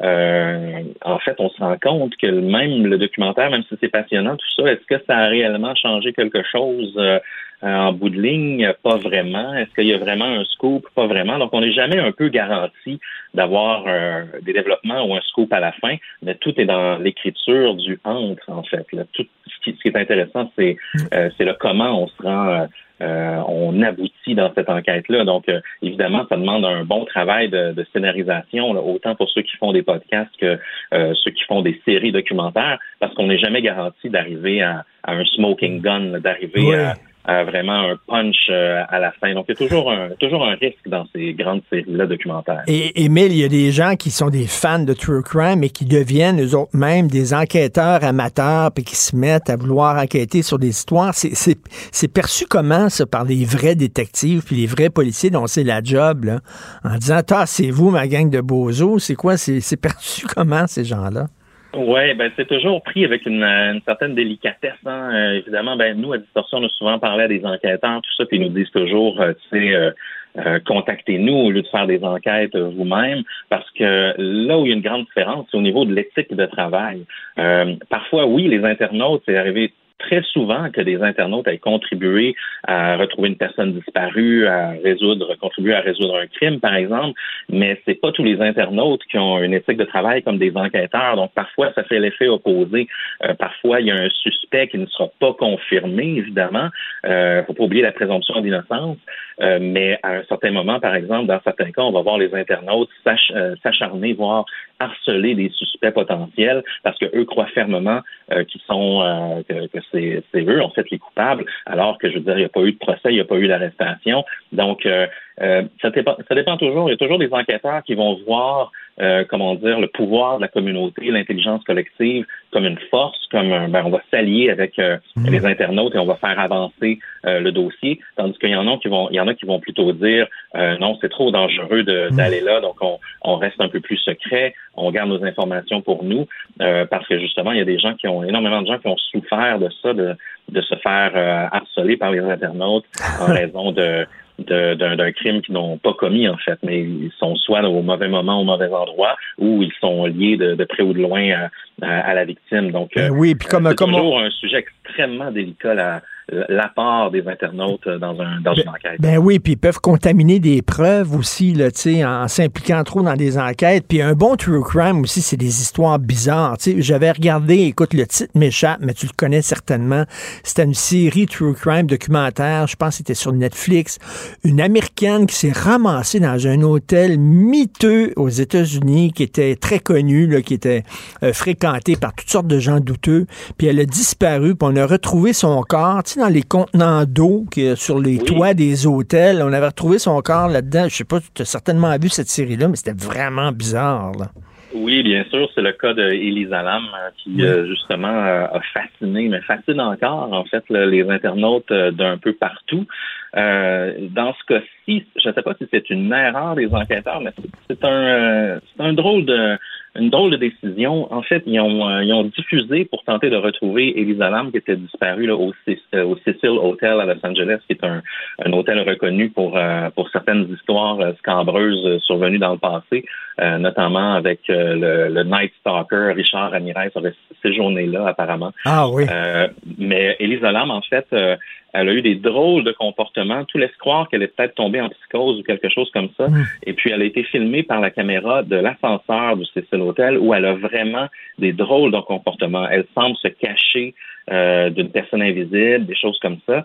Puis en diffusant ça, ben, les enquêteurs voulaient simplement diffuser des images de Lisa Lam pour qu'on tente de la repérer avec les vêtements qu'elle avait cette journée-là. Sauf que les images de l'ascenseur sont tellement étranges que c'est sûr que c'est parti en spéculation. Est-ce qu'il y a un phénomène paranormal ah. dans le, le Cecil Hotel? Est-ce qu'elle se sauve de quelqu'un? Pourquoi elle descend à tel étage au lieu de faire ça? Pourquoi est-ce qu'elle appuie sur tous les boutons de l'ascenseur? Est-ce qu'elle tente de faire un code? Donc, dans des, dans des circonstances comme ça, euh, les enquêteurs ont fait le choix de, au lieu de diffuser une photo d'Elisa Lam dans les habits de la journée qu'elle portait cette journée-là, ils ont diffusé la vidéo de l'ascenseur qui est vraiment étrange. Donc encore ah. aujourd'hui, euh, les gens se demandent si euh, si elle a été assassinée ou autre, alors que c'est sans doute malheureusement un, accident lié à, à, la santé mentale. Tout à fait. Puis il y a aussi l'histoire de cette fille là, qui est disparue au Vatican, puis là finalement l'enquête a été relancée récemment. Écoute, si euh, toi puis ton co-animateur, mettons si j'étais producteur, puis euh, tu, serais venu, me voir en disant je veux faire un, un balado à propos d'histoires étranges de l'ère numérique, je dirais ok, mais ça va durer, ils vont avoir du stock pour une saison maximum. Là. Vous êtes rendu à votre huitième saison, vous n'êtes pas prêt d'arrêter. Il, y, a, toujours du matériel. Ah, il y en a toujours. On, a fait plus de 107 épisodes euh, jusqu'à présent. Wow, bravo. Euh, on ne manque pas d'histoires. On, ne fait pas que du true crime. Ceci dit, on traite d'histoires un peu inusitées tirées du web, d'histoires du dark web ou des, curiosités parfois, des légendes urbaines. Euh, mais oui, je pense que ça va juste en augmentant ce type d'histoire-là. Donc, on, on, risque pas de manquer de sujets de sitôt. Ben écoute, je suis un grand fan, moi, de votre balado. C'est vraiment bon. Puis j'invite tous les gens qui le, le connaissent pas à l'écouter. Ça s'intitule Distorsion. Puis c'est des histoires vraiment euh, tordues euh, qui impliquent l'air, euh, qui est dans l'ère numérique. C'est un peu comme Black Mirror. Mettons, la, série Black Mirror, mais en, en balado, puis des histoires vraies. C'est vraiment passionnant. Merci beaucoup, Émile Gauthier, puis bon succès avec ton balado. Merci. Merci beaucoup, Richard. Toujours un plaisir. Merci, bye. Je te rappellerai que 1,3 milliard, 44 milliards de dollars. C'est beaucoup, beaucoup d'argent. À partir de cet événement-là, il y a eu un point de bascule. Un directeur de la section argent, pas comme les autres. Yves Daou. Je suis dans mon camion 60 heures par semaine. Je t'aime. Des fois, je triche un peu, je fais des heures pour nous deux. On dormira plus tard. C'est qui ça, Yves? C'est Pèlerin. Ah, c'est Pèlerin. Ben oui, Pèlerin. Écoute, euh, parce que tu veux nous parler justement de, des fraudeurs, une escroquerie de plusieurs milliards de dollars qui visent les camionneurs. Oui, en fait, Richard, c'est pas le, un phénomène qui est nouveau, mais là, hier, c'est incroyable. Écoute, les patrons de l'industrie du camionnage et les syndiqués se sont trouvés à Ottawa pour dénoncer ce phénomène-là qui s'appelle les chauffeurs Inc. Et ce qui est fascinant, c'est que de plus en plus des nouveaux immigrants qui arrivent au Canada, la première job que certains courtiers en, immigration offrent à ces gens-là, c'est d'être camionneurs à leur compte. Mais sauf que là, la question, c'est que c'est presque un arnaque, là. Ils payent des, salaires très, très bas, pas de prestations d'assurance chômage, ils payent pas leur impôt. Et, là, c'est ce qui est fascinant, c'est que ce phénomène-là commence à prendre de l'ampleur au point où ce que des compagnies de transport ontariens engagent justement ces chauffeurs Inc-là et qui viennent compétitionner les, les, les, les camionneurs québécois euh, ici même au Québec. Écoute, si tu si tu te promènes là, à la frontière de la colle, actuellement, là, dans le bout de Hemingford, là, actuellement, si tu vas à la station Esso puis euh, aux haltes routières qui sont là, c'est plein de camionneurs, tu comprends-tu, qui sont de l'Inde, du Pakistan. Et là, là ils s'inquiètent complètement de la de la, la, baisse complète des prix, parce que souvent ces gens-là vont charger des, des frais très, très bas pour euh, transporter de la marchandise. Or, hier, les patrons et les, euh, les travailleurs sont sortis à Ottawa pour dire que le gouvernement doit porter ses, ben oui. ses, ses, culottes puis arrêter ce stratagème-là d'avoir euh, des chauffeurs immigrants et puis là, le danger là-dessus, Richard, le Globe and Mail, il y a trois ans, a fait une enquête incroyable comment des courtiers en immigration offraient d'abord, particulièrement l'immigration indienne et pakistanaise, là, des jobs justement de, de chauffeurs et avec presque pas de formation, euh, des salaires très bas. Donc, euh, c'est presque des bombes à retardement que tu retrouves sur les routes. Tu comprends que ces camionneurs-là, qui n'ont pas été euh, très bien formés, euh, donc, euh, très bonne sortie. Ben Yves, c'est très, très, très bon texte de Francis Alain parce que, tu sais, on parle beaucoup d'immigration ces temps-ci. Puis, tu sais, le grand capital qu'on dit, les grosses entreprises, souvent, eux autres, ils sont pour une immigration massive. Pourquoi? Parce que ça tire les salaires vers le bas. Parce que l'immigrant qui arrive ici, il est prêt à faire la job pour beaucoup moins cher. Bien d'accord. Puis on s'attend-tu, Richard, que ChatGPT va, va pas remplacer les chauffeurs? Non, exactement. la réalité, c'est que ça va, ça va nécessiter des gens qui sont capables de conduire, qui ont des compétences, euh, puis en plus, qui vont euh, effectivement euh, pas, ils vont payer leurs impôts, payer leurs primes de, d'assurance chômage, etc. Donc, écoute, c'est un phénomène, Richard, là, je dis, là, depuis trois ans, le Global Mail fait une enquête là-dessus. Là, hier, c'est une sortie là, vraiment là, des, à la fois de l'industrie du camionnage puis des travailleurs qui disent là, il faut que Ottawa particulier ben, arrête cette, stratégie-là. écoute, un bond de 28,5% de l'intérêt hypothécaire, près de 30% de hausse de l'intérêt hypothécaire. Richard, je te dis, là, on, les, les, taux directeurs de, de, l'annonce bientôt là, va se faire, mais c'est clair là, que personne n'est capable de juguler actuellement l'inflation. Même l'inflation, de façon générale, a augmenté euh, de mars à avril cette année. On pensait que c'était pour diminuer. Ça a augmenté euh, un petit peu au Québec. La hausse des prix est à 4,8% un taux supérieur à la moyenne nationale. Mais ce qui est frappant, Richard, c'est vraiment le coût de l'intérêt hypothécaire qui a augmenté de 28,5% Écoute, sur un sur une année de avril 2023 à 2023, 2022. Euh, Donc, les gens ont décidé là, de plus en plus de se tourner vers ce qu'on appelle les taux fixes, là, parce que c'est, ça va être ben beaucoup plus intéressant que les taux variables, parce que si tu regardes actuellement les demandes pour des taux variables, là, sur cinq ans, ne comptaient que 5% de toutes les demandes euh, l'année euh, cette année, là, alors que l'année passée, c'était 26% des gens qui regardaient les taux variables. Là, aujourd'hui, c'est complètement l'inverse. 95% des demandes, c'est pour des taux fixes. Puis là, si tu regardes ça, les taux fixes actuellement, sur 5 ans, c'est autour entre 4,49 et 5,34. Euh, donc, euh, c'est sûr que euh, c'est plus intéressant que des taux variables qui sont rendus en 5 et 6% d'intérêt. Donc, les gens ont vraiment décidé de, de, de, tourner vers le taux fixe. Mais même avec un taux fixe, Charles, tu ne trouveras pas des taux d'intérêt à 1% là. Ben non, ben Sur un 5 ans, là, on, calculait ça, quelqu'un qui avait une dette hypothécaire de 313 000, là, dans le fond, là, avec un taux fixe actuellement sur 5 ans à 4 là, ça représente comme un 13e paiement dans une année. Donc, Écoute, euh, non, c'est des mauvaises nouvelles. Je suis, je suis parmi de la gang là, qui va devoir renouveler bientôt euh, son prêt hypothécaire. M'a dit, je regardais ça, là. C'est vraiment pas drôle. Euh, en terminant. Les, banques ont commencé aussi à fermer le robinet. Là. Il y a ben beaucoup de gens qui, qui probablement pensaient qu'il y avait cette capacité financière d'emprunter là, pour une première maison avec. mais de plus en plus, là, les banques vont être vraiment sur les sur, les nerfs de, passer de l'argent à des gens qui n'ont peut-être pas la capacité de, de, de faire face à des hauts taux d'intérêt qui vont venir encore, Charles. Hein. Euh, non, ça va, ça va faire mal. Euh, et euh, un texte très intéressant de David Descoteaux, Québec est vorace envers Hydro-Québec. C'est quoi? C'est 80% des bénéfices d'Hydro-Québec qui vont directement dans le fonds consolidé du, tellement, tellement qu'il manque d'argent pour leur développement Hydro-Québec. Écoute, Richard, je ne sais pas, probablement le, ben, ministre euh, Pierre Fitzgibbon va avoir hâte d'avoir un PDG du Québec parce qu'il intervient sur toutes les, les tribunes.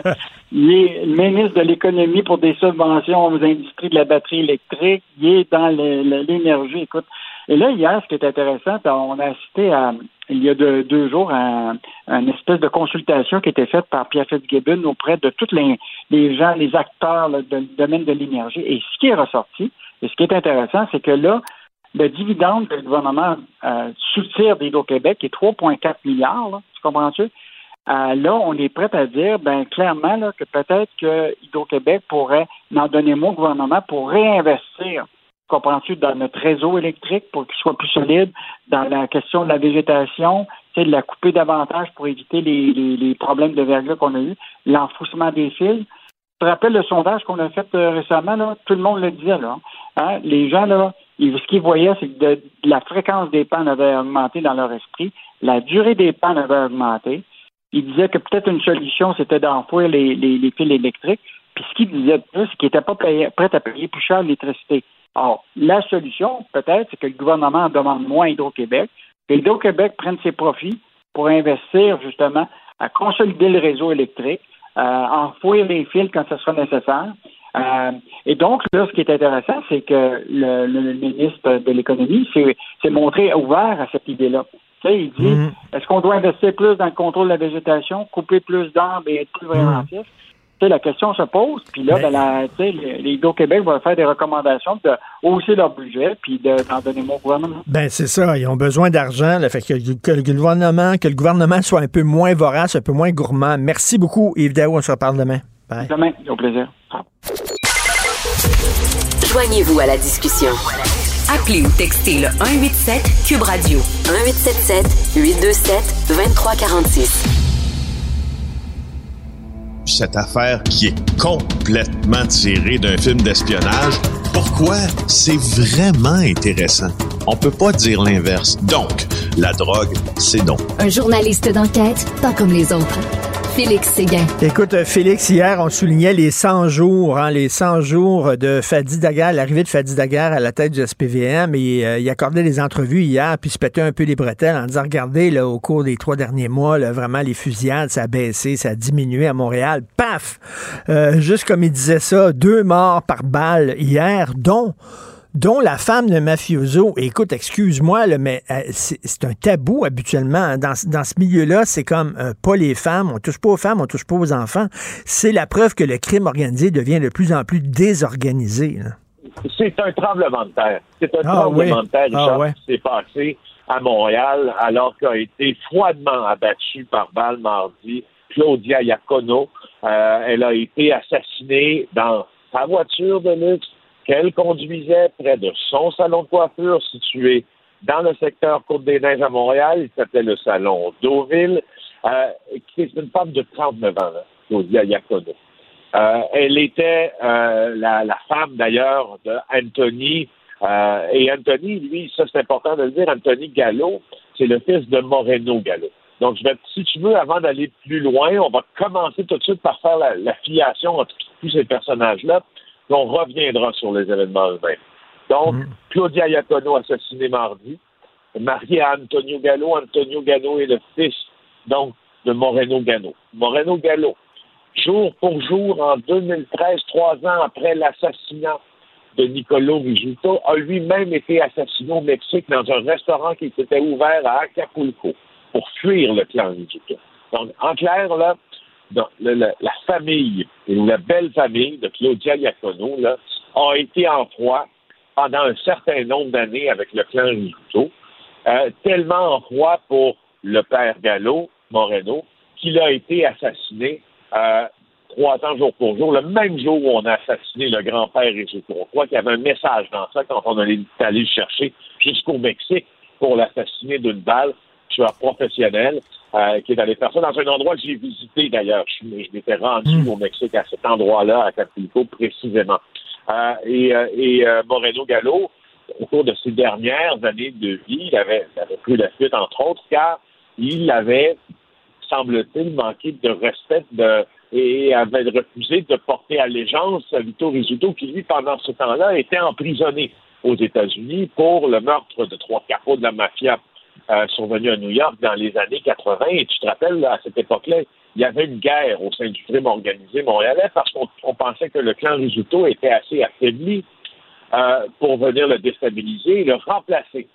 Sauf que ça s'est pas passé. Comme ça, même de sa prison, même euh, et surtout après son arrivée, il a décidé de se venger. Et là, ceux qui lui ont manqué de respect ont commencé à tomber comme des mouches. C'est le cas de Moreno Gallo. Maintenant, le fils de Moreno Gallo, Anthony Gallo, ça, hmm. c'est une autre affaire. On ne parle pas d'un personnage du même acabit. Et là, maintenant, maintenant que, qu'on a parlé de Moreno, maintenant qu'on a parlé de son père Anthony, parlons de Claudia Iacono. Claudia Iacono, à 39 ans, oui, elle est propriétaire du salon Deauville, euh, elle a une sœur aussi, là, qui hier était tout près de cette scène de crime-là, puis complètement, complètement paniquée, dévastée pour elle. honnêtement, en, date d'hier, on ne lui connaissait pas d'ennemis. Et si on a voulu passer un message à quelqu'un d'autre en abattant la femme de quelqu'un qui se avec le milieu criminel, c'est une transgression des ben, codes. Oui presque jamais vu à Montréal parce qu'au fond, on ne s'attaque pas aux femmes de ceux que l'on veut attaquer. C'est arrivé quelques fois dans le passé, quelques fois, Richard. C'est arrivé à la femme de Ziad Ziad. C'est arrivé aussi que des, que des règlements de compte manquent de ce code, si tu veux, le défassent les codes qui sont normalement reçus. Celui de Salvatore Scopa au Sheraton de Laval à la première communion de son fils. Celui euh, que l'on appelait Tony Turbo, qui a été assassiné à la pratique de soccer de son garçon en plein jour à Montréal. Euh, alors, tu vois bien qu'il y a un changement dans la manière dont on traite les affaires. Euh, et, dans ce cas-ci, moi, écoute, euh, Richard, je suis en Calabre présentement. OK. Moreno Gallo est calabrais. Ah. Claudia Iacono, son nom est un nom calabrais aussi. J'arrive tout juste des collines euh, la Provence, c'est un des endroits les plus impénétrables euh, de, la Calabre. Et jusque-là, la nouvelle l'assassinat de Claudia Iacono, qui manifestement était visée, c'est pas une erreur sur la personne, fait réagir. Ah, oui. à cette nouvelle-là jusque dans les collines, et dans les, pas des collines, les montagnes de la Calabre. Alors, ah. je n'ose pas dire à quel point c'est important dans le paysage criminel ce qui vient de se passer. Et là, c'est pas c'est pas une erreur. Là. Tu, te souviens dans, le parrain, lorsqu'on veut tuer Michael Corleone, puis on fait sauter son char justement à Sicile, euh, euh, sans savoir que c'était sa femme qui était dans le char. C'était une erreur. Là, c'est elle qu'on a visée particulièrement dans le stationnement. oui, et on l'a suivi. Et, et, qui plus est, on l'a suivi. On l'a suivi pendant longtemps, plusieurs minutes. Donc, il est permis de penser, puis donc là, c'est pas des confirmations de sources policières, c'est la logique qui parle. Il est permis de penser que l'on savait que c'était une femme, que l'on savait que c'était Claudia Iacono, que l'on visait Claudia Iacono. Alors, devant quelle piste les policiers se retrouvent? Parce qu'on se retrouve devant l'assouplissement d'une vengeance par extension d'une autre vengeance portée à l'endroit euh, euh, honnêtement, mais, mais, rien comprendre une chatte qui perdrait ses chats. Mais écoute, en terminant rapidement, ça, ça veut dire, là, euh, écoute, excuse-moi l'expression anglaise, mais anything goes. Ça va être le chaos, ça va être le foutu bordel. ben, tu vois, Richard, je pense que sans vouloir euh, se relancer puis aller dans les extrêmes, je pense que c'est déjà le bordel. Là. Je pense qu'avec le je pense qu'avec l'assassinat de Claudia Iacono, avec le second assassinat qui a eu lieu peu longtemps après, il y a un deuxième meurtre à Montréal, avec la tentative d'assassinat sur Leonardo Rizzuto, avec les autres incendies criminels qui ont suivi cette tentative d'assassinat. En tout cas, il, y a un une petite marche à monter euh, pour dire que le crime organisé montréalais est en ébullition. Puis là, je pense que ça commence ça commence à paraître. J'en reviens pas. On en parle jusque dans les montagnes impénétrables de Calabre. Quelque chose incroyable. Merci beaucoup, Félix. Fais attention à toi. On se reparle demain. Bye. Plaisir. Au revoir.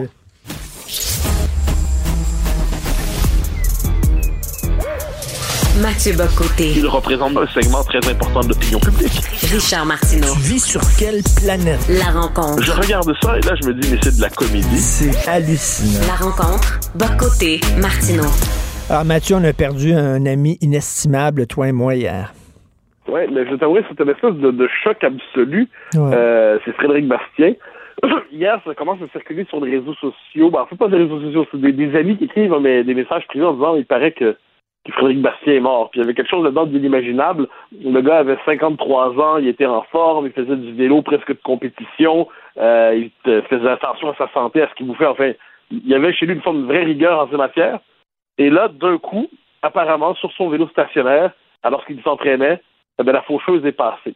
Et là, on a une espèce de, tourbillon affecté. On est d'abord, on est frappé de silence. C'est-à-dire, mais qu'est-ce que c'est que ça? Ensuite, on pense immédiatement à son épouse, à ses trois enfants. Et puis, on ne peut s'empêcher devant cela de se dire que c'est un homme qui est fauché dans la force de l'âge, alors qu'il avait déjà donné beaucoup, beaucoup à la vie publique et qu'il pouvait encore donner beaucoup, beaucoup à la vie publique.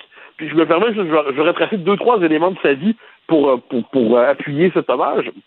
Frédéric Bonfait. D'abord, on pourrait dire, d'abord, c'est un historien, un grand intellectuel qui euh, s'est fait connaître surtout pour deux livres. Il y en a écrit d'autres, mais deux livres qui sont devenus des classiques. Relation particulière en 1999 où il racontait le, la, place de la question nationale dans la France post-Vive le Québec libre du général de Gaulle, puis il montrait comment la question du Québec en était venue à structurer la vie politique interne en France. Le Québec devenait presque le, symbole de la grandeur française, l'appui au Québec, le symbole de la grandeur française.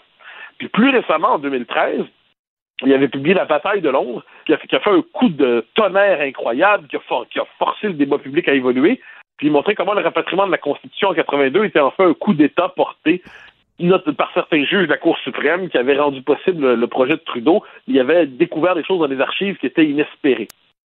Ensuite, Frédéric, c'est un militant.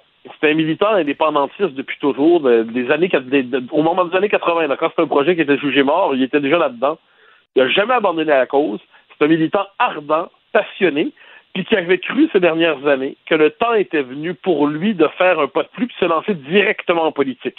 Il s'est lancé, on le sait, dans la course à la chefferie du Parti québécois en 2020, mais aussi euh, il s'était engagé plus largement dans l'espace public comme militant. Puis là, il, occupait beaucoup d'espace, justement, toujours avec des textes très... Il était chroniqueur à Québécois, d'ailleurs, des textes très fins, très subtils, très documentés, mais en même temps des textes coup de poing pour être capable de faire progresser la conscience collective sur la question nationale. Et il y avait en plus, il était courageux contre toute la doxa de l'époque. Donc, euh, il critiquait, euh, il, était un promoteur ardent de la laïcité, il n'hésitait pas à critiquer euh, l'islamisme dans toutes ses dimensions, il critiquait le politiquement correct, il critiquait cette espèce de machine qui étouffe la pensée. Et, et il était convaincu, puis on, lui avait tous parlé récemment, en même temps, c'est ça qui est bouleversant, il était convaincu que la, la suite pour lui, d'une manière ou de l'autre, allait lui permettre de s'engager encore plus pour ses convictions. Et là, l'horrible faucheuse, la vie dans toute son injustice, nous a pris un ami, a pris un père, a pris un mari, puis a pris par ailleurs un, un véritable, un authentique intellectuel québécois. Écoute, tu disais entre autres son combat contre le communautarisme et contre l'islam radical. On avait un autre ami commun là, qui était David Wallet, qu'on aimait beaucoup, euh, Mathieu. Et euh, David, justement, suivait la montée de l'islam radical, écrivait régulièrement là-dessus, connaissait très, très bien le dossier. David avait un peu passé le flambeau à Frédéric. Hein, ah, ben oui, mais tu as fait raison. Dans, les derniers temps de, David, qui avait son un cancer atroce, qu'on a perdu en février 2022, si je ne me trompe pas.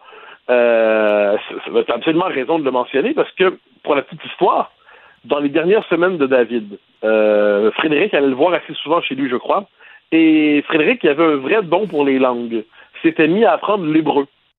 Euh, et, il écrivait quelquefois à David en hébreu. Alors, c'était deux Québécois qui s'écrivaient en hébreu de temps en temps. C'était un peu... Euh, ça nous en dit beaucoup sur, sur Frédéric. Mais oui, euh, euh David Ouellet avait... Il m'avait dit comme ça, d'ailleurs, je me rappelle une fois chez lui, avait dit euh, Frédéric prend le relais. Il prend le relais, c'est-à-dire d'une connaissance non pas seulement théorique, mais documentée, quantifiée, chiffrée, précise de la percée islamiste au Canada et au Québec. Puis Frédéric Ancet-Massière, qui avait une capacité de porter euh, la plume ou l'épée dans l'espace public, avait repris, tu as tout à fait raison de le dire, c'est très, très mmh, juste, mmh. le combat contre l'islamisme et de ce point de vue, la, perte de l'un après la perte de l'autre, comme je le dis, au-delà de, la dimension personnelle qui est atroce, euh, eh bien, sur le plan de la vie publique, c'est une vraie, vraie perte pour notre capacité à comprendre notre société. Ben, tout à fait. Et Frédéric euh, Bastien, euh, euh, il n'était pas seulement un commentateur là, nationaliste, c'était un, historien et un chercheur. C'est quelqu'un qui débusquait des documents qui étaient gardés secrets. Son livre, La bataille de Londres, c'est ça. Il est allé chercher des documents qu'on ne connaissait pas ah et il a montré justement que le répatriement de la Constitution, il, y avait, il y avait un côté sombre, un côté secret qui a réussi à lui à dévoiler. Et et c'est pour ça que sa perte, elle est, elle est inestimable. C'est une grande perte pour le, mouvement souverainiste au Québec. Ah, mais je suis absolument d'accord. Tu as raison de dire. Moi, je, suis comme d'autres, ben, lui-même l'était d'ailleurs, très sceptique sur ce que devient aujourd'hui l'histoire académique. Puis d'ailleurs, je précise qu'un type de son envergure avec son œuvre avait été obligé de se replier vers l'enseignement collégial, qui n'est pas, pas déshonorant du tout, mais il n'avait pas réussi à faire une place à l'université parce que les, petites, euh, la clique mondaine progressiste juge que l'histoire politique, c'est pas une vraie histoire juge que l'histoire constitutionnelle, c'est pas une vraie histoire. si on n'est pas dans l'histoire de la déconstruction intégrale, on n'est pas dans la vraie histoire. Frédéric pratiquait l'histoire avec ce, je dirais, ce préjugé de méthode admirable et considérait qu'il était les peuples existent et la réalité existe. Pour Frédéric, il fallait découvrir et pas déconstruire. Eh ben, ça a fait une œuvre qui était non seulement qui était qui portait un progrès de la connaissance historique, ça c'est important, mais qui rejoignait le public parce que Frédéric était convaincu de ça aussi. Frédéric était convaincu d'une chose, le public se passionne pour l'histoire si l'histoire se passionne pour le public. Donc c'est comme ça, il savait rejoindre la, la part de chaque citoyen qui est intéressé par la par le devenir de son peuple. Puis je précise, il y avait chez lui un côté militant, euh, il se promenait partout faire ses conférences et tout ça, puis avec un, vrai courage, parce que c'est quand même, c'est pas toujours simple d'avoir une vie de, de conférencier au labour un peu partout pour être capable de semer ses, ses, idées, et il le faisait courageusement. Puis je reviens, c'est important, il le, il le faisait dans, dans la saine indifférence à ceux qui regardent de haut ou avec mépris des combats comme les nôtres. Euh, je donne un autre exemple. Il était très attaché, on le sait, à la question de la Constitution. Pour lui, la, question nationale allait renaître par le choc constitutionnel avec le Canada. Et pendant longtemps, on disait, plusieurs de ses amis lui disaient, la Constitution c'est mort, ça intéresse plus personne, oublie ça. Puis lui, il était convaincu que c'est par ce chemin-là que ça allait revenir. Mais quand on voit aujourd'hui toute la question identitaire revenir par le choc à venir avec Ottawa, la Cour suprême, le multiculturalisme canadien, mais son intuition ne l'avait pas trompé et il avait compris alors que d'autres euh, cherchaient toute autre voie plutôt que la sienne. Lui avait sa conviction, il s'y tenait. C'est pas c'est particulier. Quand j'en viens avec Frédéric, c'est parce que ça, c'est, il n'est plus. C'est terrible de dire ça. en tout cas, j'en viens avec Frédéric, c'était on est dans un souper, dans un dîner, une bière, c'est quelqu'un qui lâchait pas le morceau. Il y avait le côté, le chien qui était attaché à son os, là, puis ça, s'arrêtait pas, là. Puis là, il allait pas faire une concession tactique euh, par souci diplomatique, là. Non, non, non, non, non. Il allait jusqu'au bout de son idée, et puis il avait une obstination fascinante. Et euh, puis il y avait en plus mais ça, je, donne des éléments plus personnels, mais il y avait chez lui, il était tellement dévoré par ses idées. je me rappelle une fois, mais j'aurais pu raconter des fantômes comme ça. Une fois, je vais le rejoindre un bar à côté de chez moi. Puis là, je m'installe, puis là, il commence à m'exposer son idée, genre en général, où est-ce qu'on en est rendu dans l'évolution constitutionnelle du Québec. Au bout de 45 minutes, il me dit Comment vas-tu Oui, oui, oui. Très bien. Il, poursuivait sur sa thèse.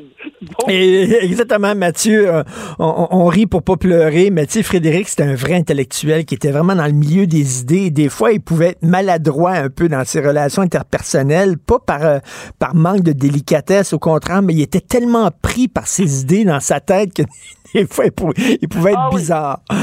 Ah non, il n'y a pas de doute là-dessus. mais, mais ça, ça, le rendait, ça le rendait attachant. Et là, on se raconte ça, ça, ça, ça, ça, fait, ça, fait, quoi, ça fait même pas 24 heures. Ah.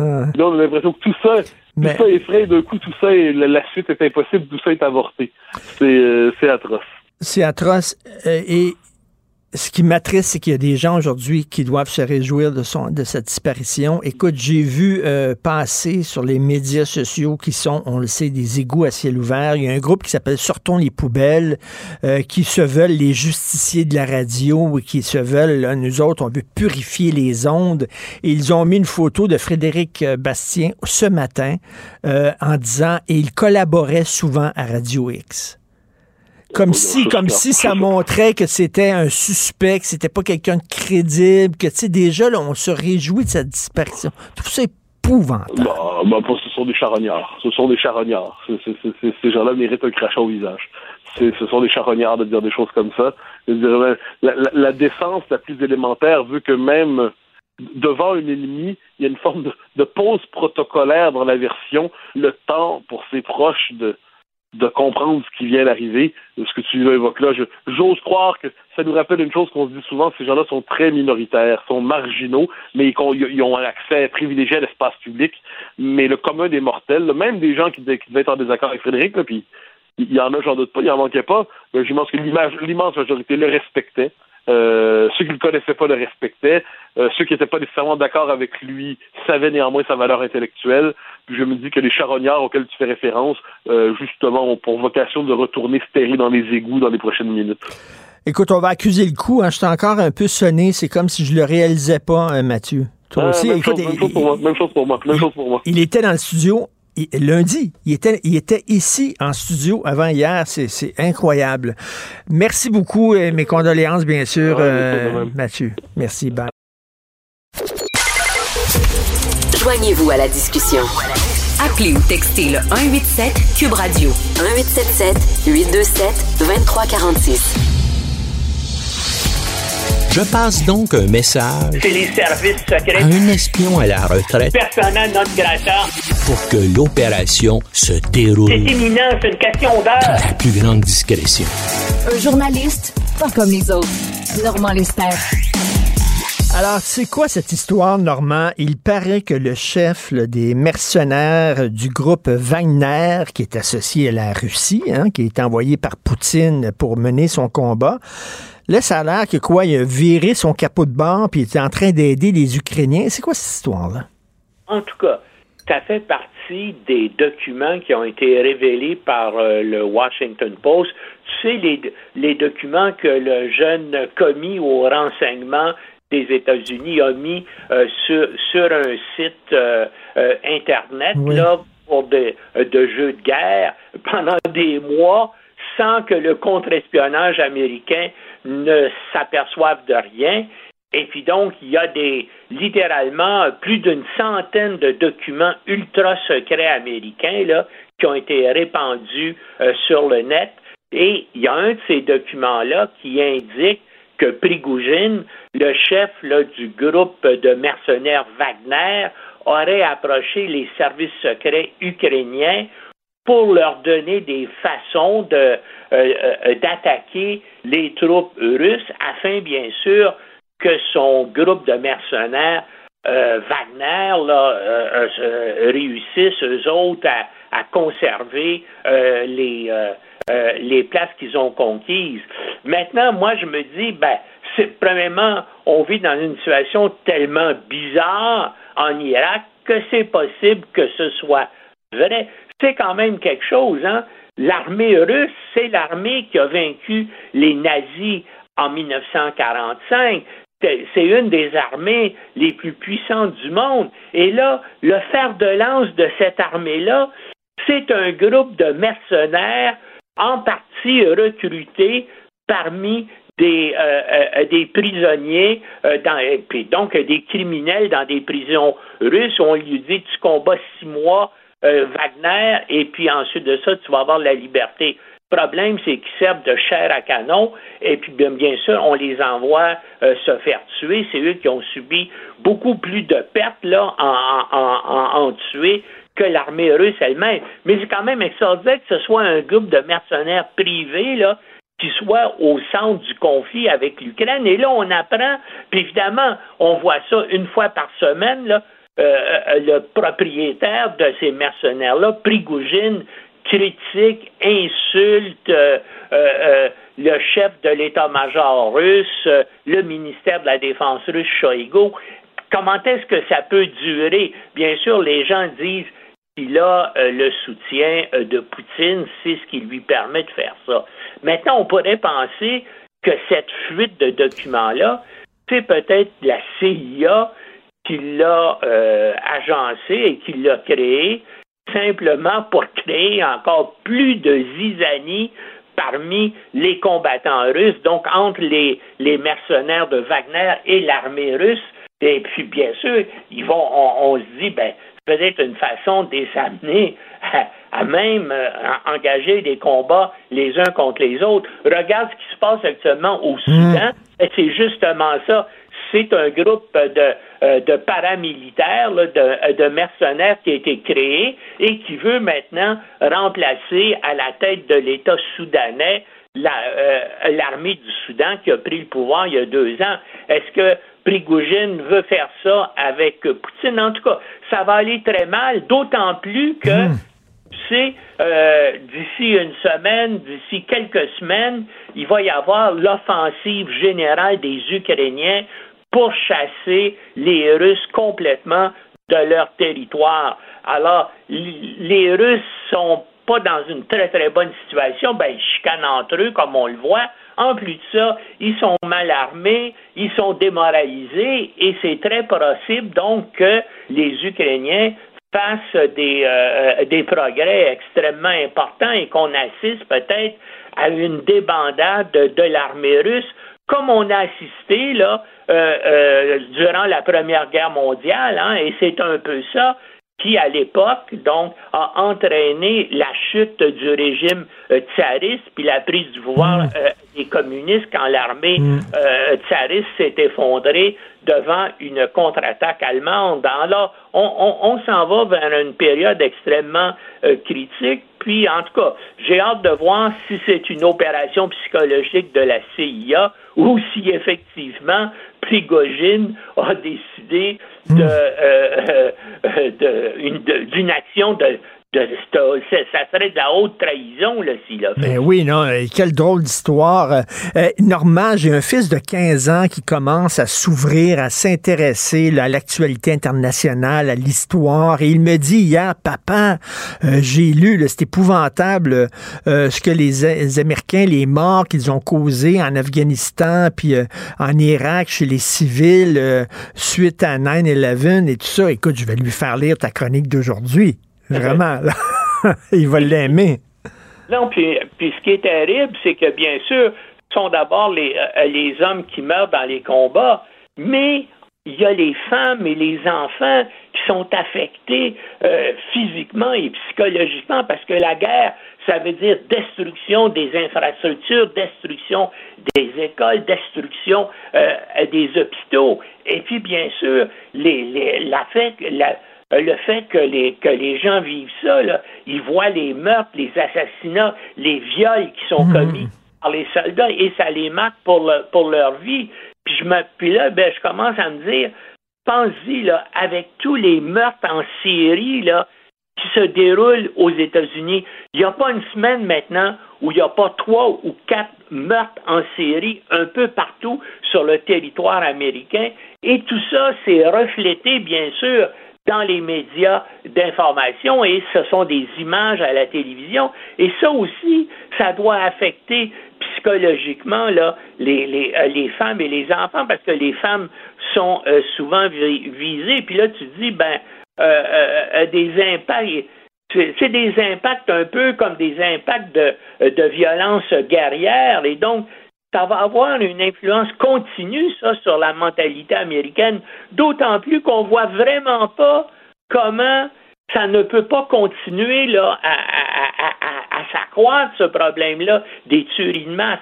Parce qu'à chaque fois qu'il y a des tueries de masse, il y a plus de monde qui vont s'acheter des fusils d'assaut. Et puis, bien sûr, il y a de plus en plus de monde aussi psychologiquement qui sont, qui sont affectés, euh, qui ont des troubles de santé mentale et mmh. qu'eux-mêmes prennent euh, les, euh, les, armes de combat qu'ils ont en leur possession, puis eux-mêmes se mettent à tirer sur d'autres. Alors, on, puis on voit pas comment euh, comment ça va finir. À chaque fois, bien sûr, les politiciens disent ben là, nos prières vont avec les familles des gens qui se font tuer, mais il n'y a personne vraiment, il n'y a aucun élu, puis la, c'est, la Chambre des représentants est incapable de voter une loi pour réprimer le, euh, euh, la, le fait que les armes à feu se, se répandent complètement. Hein, c'est, un mm, problème. Mm. un problème social, c'est un problème de santé mentale aux États-Unis. Écoute, une guerre, hein, c'est un, un cadeau là, pour les tueurs en série, là, puis les gens amateurs d'armes à feu. Euh, donc, un texte à lire, les guerres, les femmes et les enfants d'abord. Merci beaucoup, Normand. Bonne journée. Bonne journée. Salut. Pour une écoute en tout temps, ce commentaire de Normand Lester est maintenant disponible sur l'application Cube ou en ligne au cube.ca. Tout comme sa série, Normand Lester raconte. Découvrez deux saisons d'enquête et d'investigation sur la politique américaine, l'espionnage et le monde interlope. Cube Radio. Richard Martineau. Les commentaires haineux freinent certains animateurs. Martineau s'en régale. Mmh, mmh, mmh. Alors, décidément, le hasard euh, fait bien les choses. Euh, je, on parle à Maria Mourani, euh, qui aujourd'hui, ma collègue du Journal de Montréal, qui aujourd'hui écrit une excellente chronique sur toute cette vague d'incendies criminels qui frappe Montréal. Et, Maria, au moment où on se parle, on annonce justement un incendie dans un commerce de Saint-Léonard, un autre. Il y en a presque deux par jour, Maria. Ah, ça n'a pas d'allure. Ça n'a vraiment pas d'allure. Puis, je te dirais j'ai même pensé euh, à, à, à, mettre un autre titre. Après, je me suis dit bon, non, on va on va rester euh, plus euh, tranquille. J'ai failli mettre à Gotham, c'est les criminels qui font la loi. Exactement. On n'était pas très loin, tu sais. Exactement. C'est comme est-ce que ce matin la, la la la la bru de de de Moreno Gallo qui se fait tirer aussi, donc ça ça arrête pas. Est-ce qu'on va avoir besoin d'envoyer un message dans les nuages pour que Batman vienne nous sauver? Malheureusement, euh, j'aurais continué le titre en disant mais où est Batman? Ben oui, mais mais mais mais donc ça ça montre à quel point et toi, euh, je le rappelle, hein, tu es criminologue, euh, Maria, donc tu suis ça de très près depuis longtemps et et, et, ça montre à quel point le crime organisé qu'on appelait avant organisé est de plus en plus désorganisé. Ben, moi je te dirais je dirais pas désorganisé, il est hmm. différent. Il est différent à, disons, même, même quand on prend euh, euh, la mafia italienne, c'est plus comme au temps de Vito Rizzuto, euh, c'est plus comme au temps des Cotroni aussi, ça a muté, ça a changé. Il y a, il y a j'aime pas dire qu'il y a moins de discipline parce qu'il y a quand même un peu plus de discipline que dans les gangs de rue. Je te dirais que ceux qui sont beaucoup plus disciplinés, c'est les Hells. je, trouve que eux sont beaucoup plus disciplinés parce que je pense qu'ils ont tellement bien appris de la guerre des motards et, aussi hein, des, des, grandes rafles qui ont été faites comme printemps 2001. À un moment donné, ils étaient carrément éradiqués hein, au Québec. Donc, euh, ils ont appris à, à être plus low profile, à, à davantage s'investir dans, dans le légal. Il y a eu quelques meurtres hein, qui ont été commis euh, euh, en leur nom. Là, je te dis pas qu'il n'y en a pas eu dans tous les, les assassinats qu'on a eu depuis les trois, quatre dernières années. Là, ils ont aussi leurs euh, leurs assassins là. mais je les, je les ai trouvés un peu plus low profile. la mafia, s'était calmé un petit peu, mais ça a recommencé. Hein, T'as vu le fils euh, Risuto qui s'est fait tirer, la, euh, la, femme, la, la bru de, de, de, de Gallo ce matin, euh, puis il y en a eu d'autres là aussi. Puis à travers tout ça, tu as aussi les incendies criminels. Mais les incendies criminels, là, moi je te le dis, là, euh, ça date pas d'hier. Et, et dans les incendies criminels, tu as comme deux catégories. As celle, bon non, il y a même trois catégories. Celle qui est commise euh, par euh, des individus illuminés, là, ok, mais ça c'est très très minoritaire. Puis tu as l'autre catégorie qui est commise pour passer des messages. Donc c'est des commerces qui appartiennent à des euh, à des prête-noms. Donc c'est des prête-noms, hein, pour euh, des gars du crime organisé en général. Et ils vont, bon, soit aussi c'est des c'est des cafés ou des euh, Mmh. des, des lieux où les gars se retrouvent. Donc, c'est connu comme leur QG, si tu veux. Alors, il y a des messages lorsqu'il y a ces incendies criminels. Mais il y a toute une partie de l'incendie criminel qui est du racket. C'est-à-dire qu'on va aller voir des commerçants qui sont pas liés au crime organisé, sont c'est, c'est des commerçants qui, qui gagnent leur pain, hein. puis on va leur dire si tu veux être protégé, ben tu vas devoir nous payer comme une dîme tous les mois. Puis c'est c'est ça qu'on voit beaucoup. Moi, je te dirais, euh, on l'a vu dans les communautés asiatiques, hein, et puis c'était les, les, les triades qui faisaient ça, et puis qui étaient très intenses à une certaine époque. On le sait, on le connaît dans la, dans, dans la communauté italienne avec la Piso, c'est connu. Écoute, en Italie, c'est une plaie, ok, puis chez nous aussi. Mais en Italie, c'est une plaie. Il y a même euh, euh, des groupes qui ont fait comme une ligne touristique qui s'appelle Antipiso. Donc, toi, en tant que touriste, si tu veux aider à combattre la mafia, ben, on t'encourage à aller dans des commerces qui ne payent pas la mafia.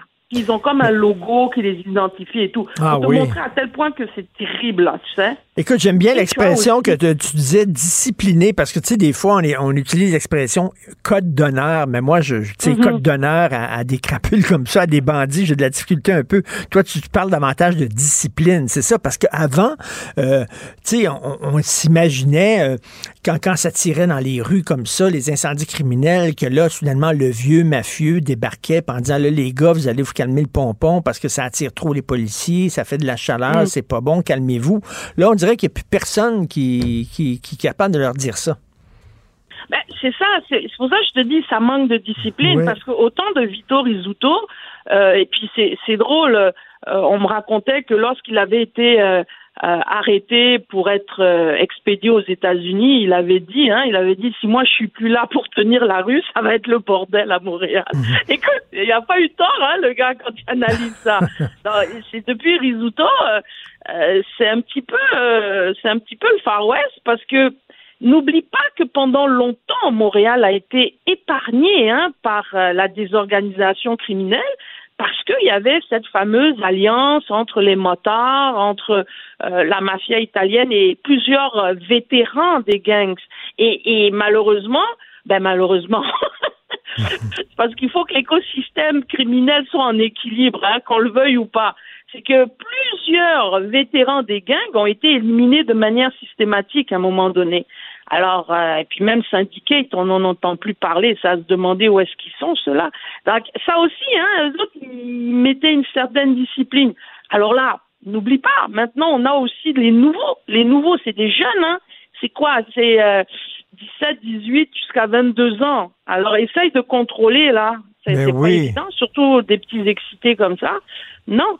Puis en même temps, on les utilise. Faut pas oublier, c'est que parfois, dans ces incendies criminels-là, ou même dans les fusillades ou les assassinats, ils vont utiliser les petits jeunes. Ils vont utiliser aussi des, des individus qui, ont, qui sont complètement intoxiqués, là. Puis ils vont leur dire, allez, vas-y, euh, fous le feu, on va te donner tant. Puis euh, le gars, il veut juste sa coke, là, il veut juste sa Mm. dope. Puis ils vont le faire. Donc, c'est même pas forcément eux ou leurs soldats qui vont le faire. Ça peut être euh, n'importe qui qui va faire ce genre d'incendie-là. Et ils vont racketter le monde, tu vois. Le racket, ça fait partie aussi du crime organisé, hein. Ça fait partie aussi de leur euh, de leurs revenus. Donc c'est pas juste euh, le, la drogue, la prostitution, le gambling, l'extorsion fait partie de leur leur gagne-pain, si tu veux. Un texte très intéressant. Voici ce que cache la vague d'incendies criminels dans le Grand Montréal. Et là, on a même abattu la femme de mafioso. Et habituellement, euh, Maria, il y avait un tabou. Hein, on touche pas aux femmes des gars, on touche pas à leurs enfants. Là, soudainement, il y a un tabou qui a sauté. Je pense qu'on n'a jamais vu ça à Montréal. Ah oui, oui, oui. Ça, ça, ça je t'avoue, euh, depuis ce matin, j'arrête pas d'y réfléchir. Parce que, tu sais, il y a déjà eu quelques enlèvements qui ont été faits euh, pour passer des messages. Et, et rarement, c'est très rare. Il y a pas, il y en a pas eu des paquets là de femmes qui se sont fait enlever là. Et d'ailleurs, euh, la, la, la, femme de Moreno Gano s'est fait, s'est fait aussi enlever à un moment donné. Mais euh, tuer intentionnellement une femme, j'ai, j'ai jamais vu ça à Montréal. J'ai jamais vu ça, tout court. Mmh. Puis en même temps, euh, il y a déjà eu une, une femme qui s'est fait tirer, dont le mari faisait partie plus euh, de ce qu'on appelle maintenant euh, la mafia libanaise, mais elle n'est pas trop organisée. Enfin, c'est particulier cette mafia-là. Là. Je t'en parlerai une autre fois, mais euh, sa femme a été tuée par erreur.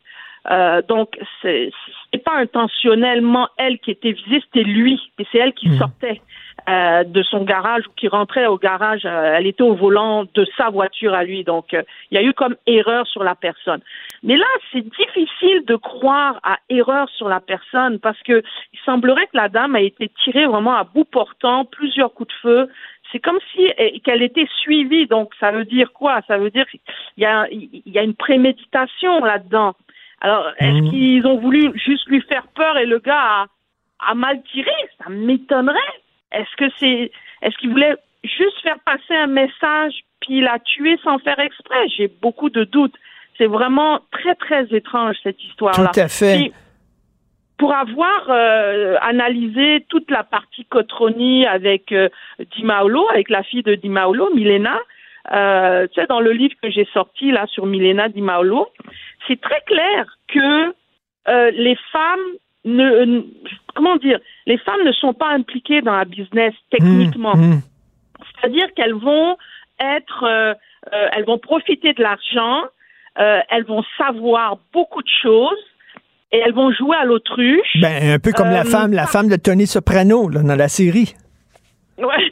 Exactement. Puis même parfois ils peuvent, euh, ils peuvent les, pas les utiliser, mais c'est-à-dire, ils, oui, ils vont les utiliser pour comme prête-nom. C'est-à-dire, ils vont mettre les commerces à leur nom. Euh, euh, tu comprends? Donc, Mm. euh, si par exemple ils se font arrêter, accuser, ben les, les fruits de la criminalité, ils, ben c'est au nom de ma femme, c'est pas à moi, tu vois? Donc euh, euh, ça, ils vont le faire. Mais que la femme soit vraiment impliquée dans les affaires au point qu'on la descend, non. Et c'est d'ailleurs pour Ouais. ça qu'ils ne les impliquent pas dans les affaires, parce qu'ils veulent pas qu'on tue leurs femmes et leurs enfants. Non, c'est assez, assez particulier euh, ce qui s'est passé. Euh, Maria, la prochaine fois qu'on se parle, j'aimerais que tu me parles un peu de ton cheminement, parce que je trouve ça fascinant, moi, que, que tu sais, habituellement, c'est des hommes qui suivent ce milieu-là, tu sais. Il y a beaucoup de journalistes hommes, de commentateurs hommes qui suivent euh, le crime organisé, mais des femmes, c'est très rare. La prochaine fois qu'on se parle, j'aimerais ça de savoir ce qui t'a amené là. Avec Maria grand Mourani. plaisir. Merci beaucoup. Toujours un plaisir de te parler, de te lire. Maria Mourani, merci beaucoup. Bye. Merci, Richard. Martino. Le cauchemar de tous les woke.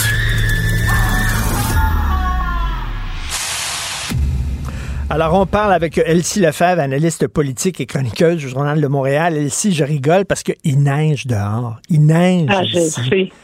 c'est déprimant. Puis, euh, mon Dieu Seigneur, euh, ouais, c'est ça. Écoute, Donc, le, le, le quoi, on est le 17 mai et il neige. My God. OK. Alors, tu veux nous parler de Bernard Drinville? On le sait, Bernard Drinville, c'est un gars très émotif, Elsie. Puis des fois, quand on laisse l'émotion l'emporter sur la raison, ben, des fois, on tient des propos qui sont un peu décoiffants. C'est ce qu'il est arrivé. Euh, il a discuté, là. euh, il y a eu une rencontre avec une équipe éditoriale, puis euh, il a tenu des propos assez euh, bizarres, qui font controversés, qui font beaucoup jaser sur les enseignants et les députés. On écoute ça, un extrait. Pourquoi un député mériterait plus que les Michel, autres, puis tu pas les je enseignants? tutoyer, là. tu compares vraiment les, la job d'enseignante à la job de, de, de député. Tu es en train de me dire que ça se compare. Non, je, dis- je là? dis pas qu'un député doit être payé le même prix qu'un enseignant. Je dis que si un député peut être payé aussi cher, plus cher que ses confrères au Canada anglais, je vois pas pourquoi une enseignante ne serait pas payée aussi cher. Alors, euh, il parlait à l'équipe éditoriale du Devoir et là, il semblait dire, ben c'est sûr qu'un député, c'est, c'est- c'est- la, la job est bien plus compliquée qu'un enseignant. Ben oui. Ben, j'écoutais ça, puis je me suis dit, mais voyons donc, qu'est-ce qui se passe dans le cerveau de Bernard Drinville? Euh, parce que Bernard Drinville, c'est quand même une personne d'expérience. C'est un élu qui a été là pendant plusieurs années. Il a été ministre avant. Euh, il est à nouveau avec la CAQ, qui a été longtemps dans les médias. Donc, c'est quelqu'un qui maîtrise. Euh, D'abord, il maîtrise ses dossiers, mais il maîtrise aussi les communications. Tu sais, c'est des erreurs qui peuvent se produire euh, chez un néophyte. C'est quelqu'un qui n'a pas beaucoup d'expérience, qui va être stressé, donc qui va échapper peut-être une phrase malheureuse, mais on peut pas euh, dire que Bernard Drinville, c'est ça. J'ai essayé de me dire, mais pourquoi? Parce que c'est pas la première fois. Là, quand il avait dit en campagne électorale, euh, laissez faire, lâchez-moi avec les GES. Ensuite de ça, tout le monde en parle quand il avait pris le micro par rapport au troisième lien. Là, ensuite de ça, quand le troisième lien. Tu sais, donc, ça fait plusieurs fois que Bernard Drinville fait des, déclarations un peu malheureuses. Et j'ai le mmh. sentiment, c'est qu'il veut être près des gens il veut être authentique, hmm. il veut parler, il veut dire, il veut parler comme si on le retrouvait là, dans. Tu sais, souvent, on, a comme le baromètre avec qui tu voudrais aller prendre une bière. Là. Ben, je pense qu'il veut vraiment marquer des points là-dedans. Ça fait en sorte qu'il baisse la garde et il dit des choses qui n'ont pas de bon sens. Ça n'a aucun sens ce qu'il a dit là. On est en. Je veux dire, ben, vraiment, c'est méprisant pour les enseignants. C'est pas nécessaire. On est en. On est en négociation, donc il n'aide pas son gouvernement. Euh, puis n'est pas la cause non plus des députés, donc euh, qui veulent augmenter le salaire. Bref, c'est un échec sur toute la ligne. Euh, je comprends pas, il, a, il, a, quitté la politique, il est passé par la radio, puis là, je pense qu'il est mm. encore à la radio. il pense encore qu'il est un animateur un peu populiste, puis tout ça. Là, il va falloir qu'on lui dise Hey, t'es revenu politicien, c'est pas la même chose. Ben, c'est ça, parce que c'est sûr qu'on a reproché aux élus, aux politiciens d'avoir par moment, une cassette, d'être formaté, de répondre à des lignes un peu trop strictes. Mais il y a des raisons pour lesquelles les, politiciens euh, font ça ou faisaient ça beaucoup. C'est justement parce que, ben, tu sais, faut pas commettre d'impair. À un moment donné, tu sais, on gère les affaires de l'État, c'est des, des, enjeux importants. Donc, euh, ben, tu sais, on s'en tient aux lignes je comprends qu'on veut une plus grande humanité de la part de nos élus, qu'on comprenne le fond de leur pensée, mais lui, il est allé beaucoup trop loin, puis exactement comme tu dis, il a oublié qu'il n'est plus un animateur de radio. Tu peux avoir un excès quand tu fais de la chronique, quand tu fais de la radio, c'est bon, euh, c'est des chroniques d'humeur, donc tu peux dire ton. Mais là, non, là, tu es ministre de l'Éducation. Les enjeux sont fondamentaux. Puis, euh, je veux dire, la mobilisation aussi du personnel enseignant, c'est quand même euh, au cœur de son mandat. Donc, c'est un drôle de message qu'on envoie aux enseignants aujourd'hui.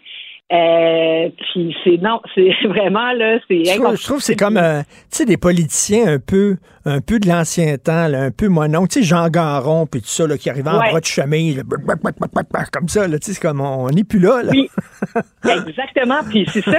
Puis tu sais, je le comprends de vouloir rester authentique, puis de donner, tu sais, de, de, montrer ses émotions, tu sais, comme par exemple quand il y a eu le troisième lien, il était vraiment meurtri par rapport à ses électeurs. Bon, euh, il a versé quelques larmes. Bon, c'est correct, mais là, à un moment donné, tu sais, comme ressaisis-toi, puis on veut un ministre, oui, qui est, qui, qui est près des gens, qui, oui, qui, qui, qui fait preuve, qu'on comprend là, ses, tourments intérieurs, mais on veut aussi quelqu'un qui est droit, qui répond à des questions, puis voyons, là, tu sais, qui, voyons, qui dit pas des choses de même. Ben, mais tu sais, euh, là, on ben, pourrait dire, ah oui, mais les députés travaillent le soir des fois, puis la fin de semaine aussi, mais les professeurs aussi, des fois, ils font de la correction, puis c'est pas facile d'être prof, là, puis t'es ministre d'éducation, Christy, les professeurs doivent sentir que le ministre est, avec eux, là, voyons. Ben oui, c'est ça, parce que sur le fond de la déclaration, parce que là, on a parlé de la forme, sur le fond, ben exactement, c'est que ça amène toute la réflexion à savoir c'est quoi la valeur du travail ou d'un métier ou d'une profession versus une autre.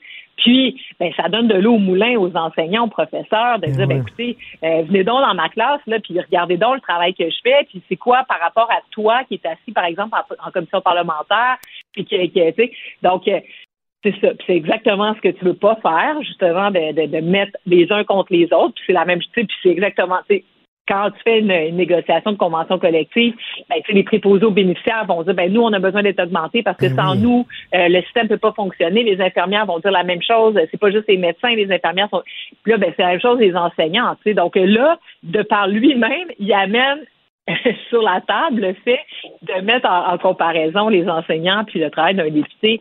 C'est tout sauf que le gouvernement a besoin dans euh, la, situation actuelle pour les, négociations. Puis c'est en rien. En plus, s'il n'était pas ministre de l'Éducation, il est ministre de l'Éducation. Donc là, c'est comme s'il envoyait une rebuffade à ces gens les plus importants du réseau, soit les enseignants. Ah non, c'était euh, malvenu. Euh, euh, Manon Massé ne serait plus co-porte-parole de QS. Et ce matin à LCN, j'ai voulu lui rendre hommage, et tu sais bien, Kelsey, que je ne suis pas l'électeur moyen de Québec solidaire, mais pour moi, Manon Massé, elle représente la bonne vieille gauche que j'aime, que je respecte, c'est-à-dire qui défend les gangs petits, qui défend les travailleurs, les gens qui manquent de logement. Et tu lui rends hommage aussi dans ta chronique aujourd'hui. Exactement. Euh, moi aussi, euh, tu sais, on peut discuter longuement des politiques de Québec solidaire, mm. mais sur le fond, la, la personne de Manon Massé, euh, le, le, personnage, l'icône politique qu'elle est devenue, ça c'est incontestable. Elle a marqué clairement le paysage québécois. Puis moi aussi, j'ai trouvé que son, ben, son départ, vraiment, elle le fait de façon digne. Elle le fait à un moment opportun. Tu souvent, on est poussé vers la sortie. Dans son cas, elle, euh, elle, elle arrive à la conclusion que, bon, elle, préfère donner ses dernières années pour son comté. Mais elle, comme, comme femme, tu sais, c'était pas gagné d'avance. Puis hier, j'ai trouvé ça euh, rigolo euh, quand elle a dit, écoutez, on m'a mis sur une pancarte avec la moustache, puis tout, tu sais, je veux dire, ça, ça, a créé des, débats au Québec. Ben c'est comme un genre de choc. Mais ben voyons, on est habitué de voir là, des beaux petits politiciens tout propres, là, comme Justin Trudeau, puis là, t'as Manon Massé euh, qui arrive. Euh, puis moi, je, je, la décris comme une guerrière douce parce que c'est une guerrière, mais en même temps, elle avec sa douceur. Puis euh, je la remercie d'avoir, parce que ça a dû être difficile là, dans, dans les premiers mois, dans les premières années, de, de faire sa place. C'est sûr qu'elle était soutenue par Françoise David et Amir Kadir, mais quand même, il y a des gens qui se sont moqués d'elle, mais elle a résisté. la plus belle euh, preuve euh, de sa réussite, c'est vraiment l'élection de 2018 où elle a fait passer euh, Québec solidaire de 7 à 15% où elle a fait élire 10 députés dans l'ensemble du Québec.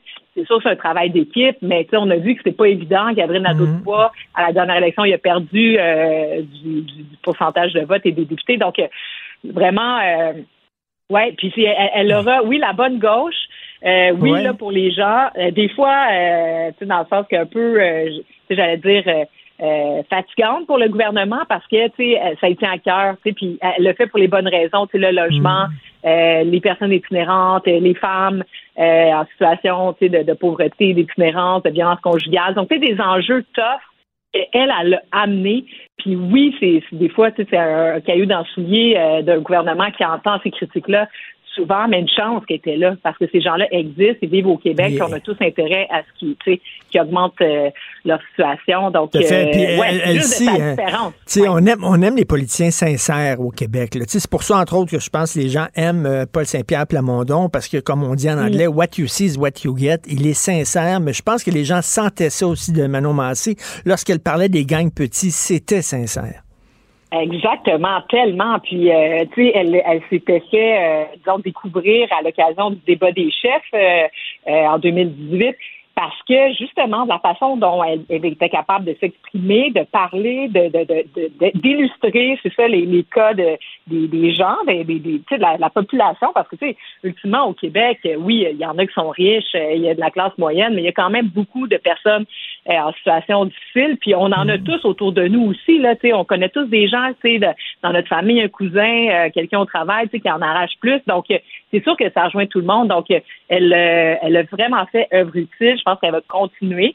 Euh, qu'est-ce qui arrive pour Québec solidaire pour la suite? Parce que là, il y a quand même un virage. Parce que Manon Massé, euh, il faut se rappeler qu'elle a fondé Option citoyenne avec Françoise David. Donc, euh, Québec solidaire est né de la fusion d'Option citoyenne, le mouvement du pain des roses, le mouvement plus féministe et tout ça. Ils se sont associés avec l'UFP, l'Union des forces progressistes, qui était à dire beaucoup plus gauche radicale, se sont mis ensemble. Euh, Manon Massé était dès le départ dans, dans, dans l'équipe, disons, euh, de féministes, de terrain, du milieu communautaire. Et c'est pour ça que c'est devenu la troisième. il y a eu Amercadier qui s'est présentée, il y a eu ensuite Françoise David. Elle, elle est devenue la troisième élue. Et donc, elle était très enracinée dans le parti. C'est pas pour rien qu'elle est devenue par ailleurs co-porte-parole. C'était, c'était incarné, puis dans la mm. lignée, si on veut, c'était rendu son tour.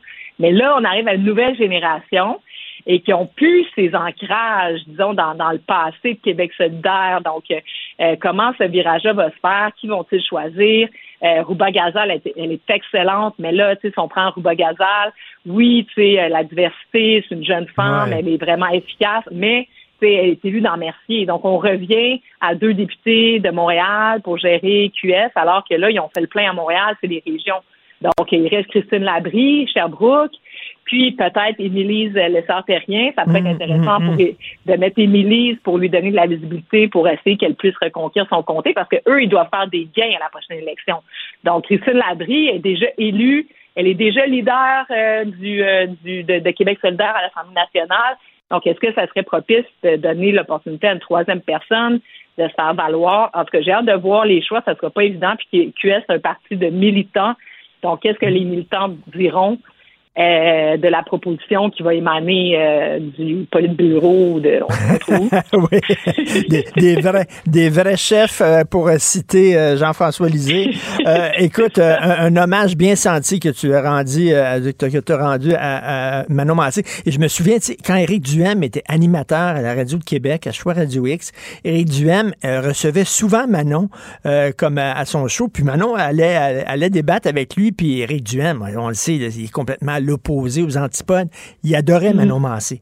Il, il adorait ouais. parler avec elle parce qu'elle sentait vrai et sincère. Donc, euh... ah ben ça, ouais, c'est un beau modèle, puis elle va permettre à, à des nouvelles personnes euh, de faire de la politique ou pas oui. juste de la politique, de s'impliquer dans, dans, la société en étant différents. Tu sais, on est dans des mouvements en ce moment oui. où justement la, la, différence est valorisée. Ben, je pense que Manon Massé euh, en était un bel exemple puis un beau modèle pour qui va nous suivre longtemps. Tout à fait. Bref, Merci. Chapeau Manon Massé. Merci beaucoup, Elsie Lefebvre. Bonne semaine. Bye. Au revoir. Martino. L'opinion populaire. L'opinion populaire. Gilles Proulx. Bonjour, mon cher Richard. Richard Martineau. Pauvre petit lapin. La rencontre. Point à l'heure des cadeaux. Je serai pas là, là à vous flatter dans le sens du poil. Point à la ligne. C'est très important ce qu'on dit.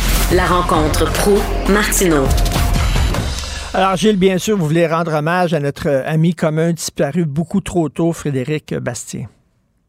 C'est incroyable. Je vois ses réactions. Tout le monde tombe par terre. Ceux qui l'ont connu dans le milieu, moi-même, je suis une brique derrière la tête. Quand m'avait annoncé ça ce matin, il y a une demi-heure à peine, je suis en Nouvelle-France, à cette île. Je pense à l'histoire du Canada, du Québec. Euh, chez euh, Bissot, François Bissot, qui a établi le premier poste de traite après que Jacques Cartier a passé là. On est dans l'histoire, même à cette île, une ville dynamique. Et là, je pense automatiquement aussi à Frédéric Bastien, tombé beaucoup trop jeune. C'est pas parce qu'on est exemplaire à la table dans l'exercice physique est en train de s'entraîner puis tomber quand même à 53 ans dans la force de l'âge. Ce gars-là a été un fouilleur extraordinaire. Mmh. Oh, on va me dire tout le monde rend des hommages semblables. C'est vrai. Mais il faut reconnaître que dans la nouvelle génération, il aurait été un élément de pointe dans la recherche de la vérité à partir des éléments nouveaux de la modernité de l'histoire. Sa bataille de l'Angleterre, qui a attiré les compliments de François Legault pour plus tard qu'il y a quelques heures. François Legault est très bon pour rendre hommage quand un gars est mort, puis dire c'est un grand amant de l'histoire du Québec.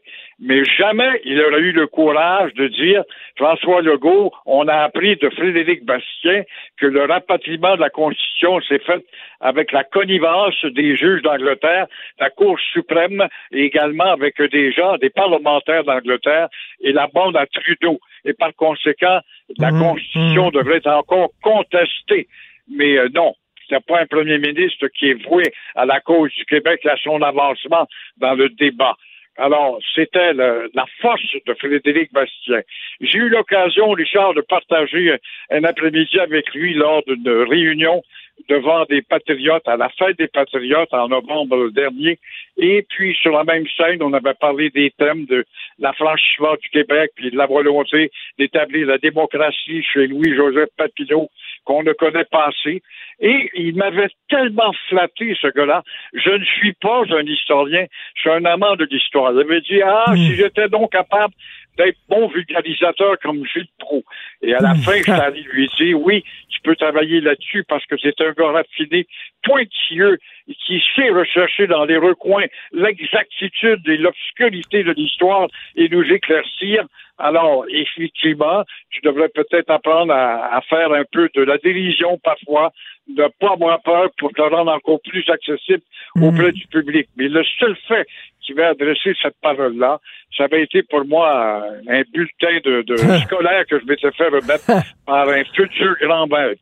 Je, je, peux comprendre. Je peux pas croire que on va parler de lui au passé, Gilles, puis que je pourrais pas dire ici à l'équipe, à Florence, appelle Frédéric, tiens, on va l'avoir à l'émission demain, il vient d'écrire un bon texte. Je ne peux pas croire qu'il est disparu, euh, vraiment. Et c'est vrai que des fois, il pouvait avoir l'air un peu, un peu, un peu rigide, un peu froid, Frédéric. C'était un intellectuel très rationnel. Euh, dans sa tête, mais quel, quel historien quand même. C'est vrai, et tu perds un phare, pas de doute, quand on est mal pris, puis on cherche un recoin de l'histoire, appelle donc Frédéric Bastien. Il y en a d'autres, pas de doute. Il y a eu une pléthore de bons historiens au Québec, et euh, comme ce matin, je suis au pays des Inuits, justement chez les montagnais de mon bon ami Michel Jean, mon grand, grand, grand ami Michel Jean, ne peut pas faire autrement que de penser à l'histoire s'est développé au Québec. Et lui, justement, c'était un fouilleur. Il a peut-être été plus fouilleur à l'intérieur du régime britannique pour les raisons qu'on connaît et la révolution tranquille, surtout dans l'actuelle politique euh, des plus percutantes, celle du rapatriement, c'est hier. Et euh, c'est un gars qui a apporté, qui a fait œuvre utile, mais beaucoup trop rapidement, beaucoup trop brièvement. C'est hmm. triste d'entendre ça, mais on n'y peut rien c'est la volonté de Dieu, c'est la volonté de la nature, c'est inexplicable.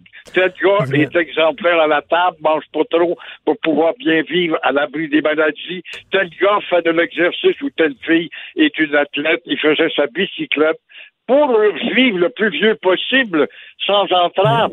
Et voilà que ça ne veut absolument Et, et, et pendant ce temps-là, il y a des gens qui boivent comme des trous, qui fument comme des cheminées, puis qui meurent à 90 ans. Comme quoi, là, on ne sait pas. faut rien que vivre, puis euh, avoir du fun dans la vie, puis euh, voilà, puis on verra à quel âge on meurt. Merci beaucoup, Gilles.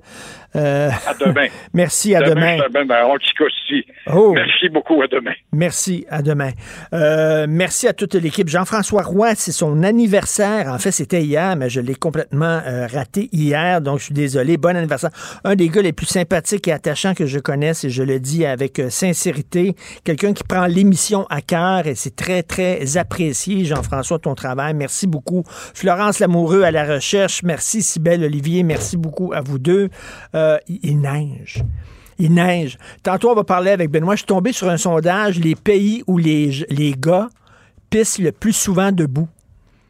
Quel pays où les gars pissent debout? Quel pays où les gars pissent assis? Mais quel, quel dossier hyper important. On va en parler bien sûr avec Benoît. On se reparle demain 8h30. Passez une excellente journée. Cube Radio.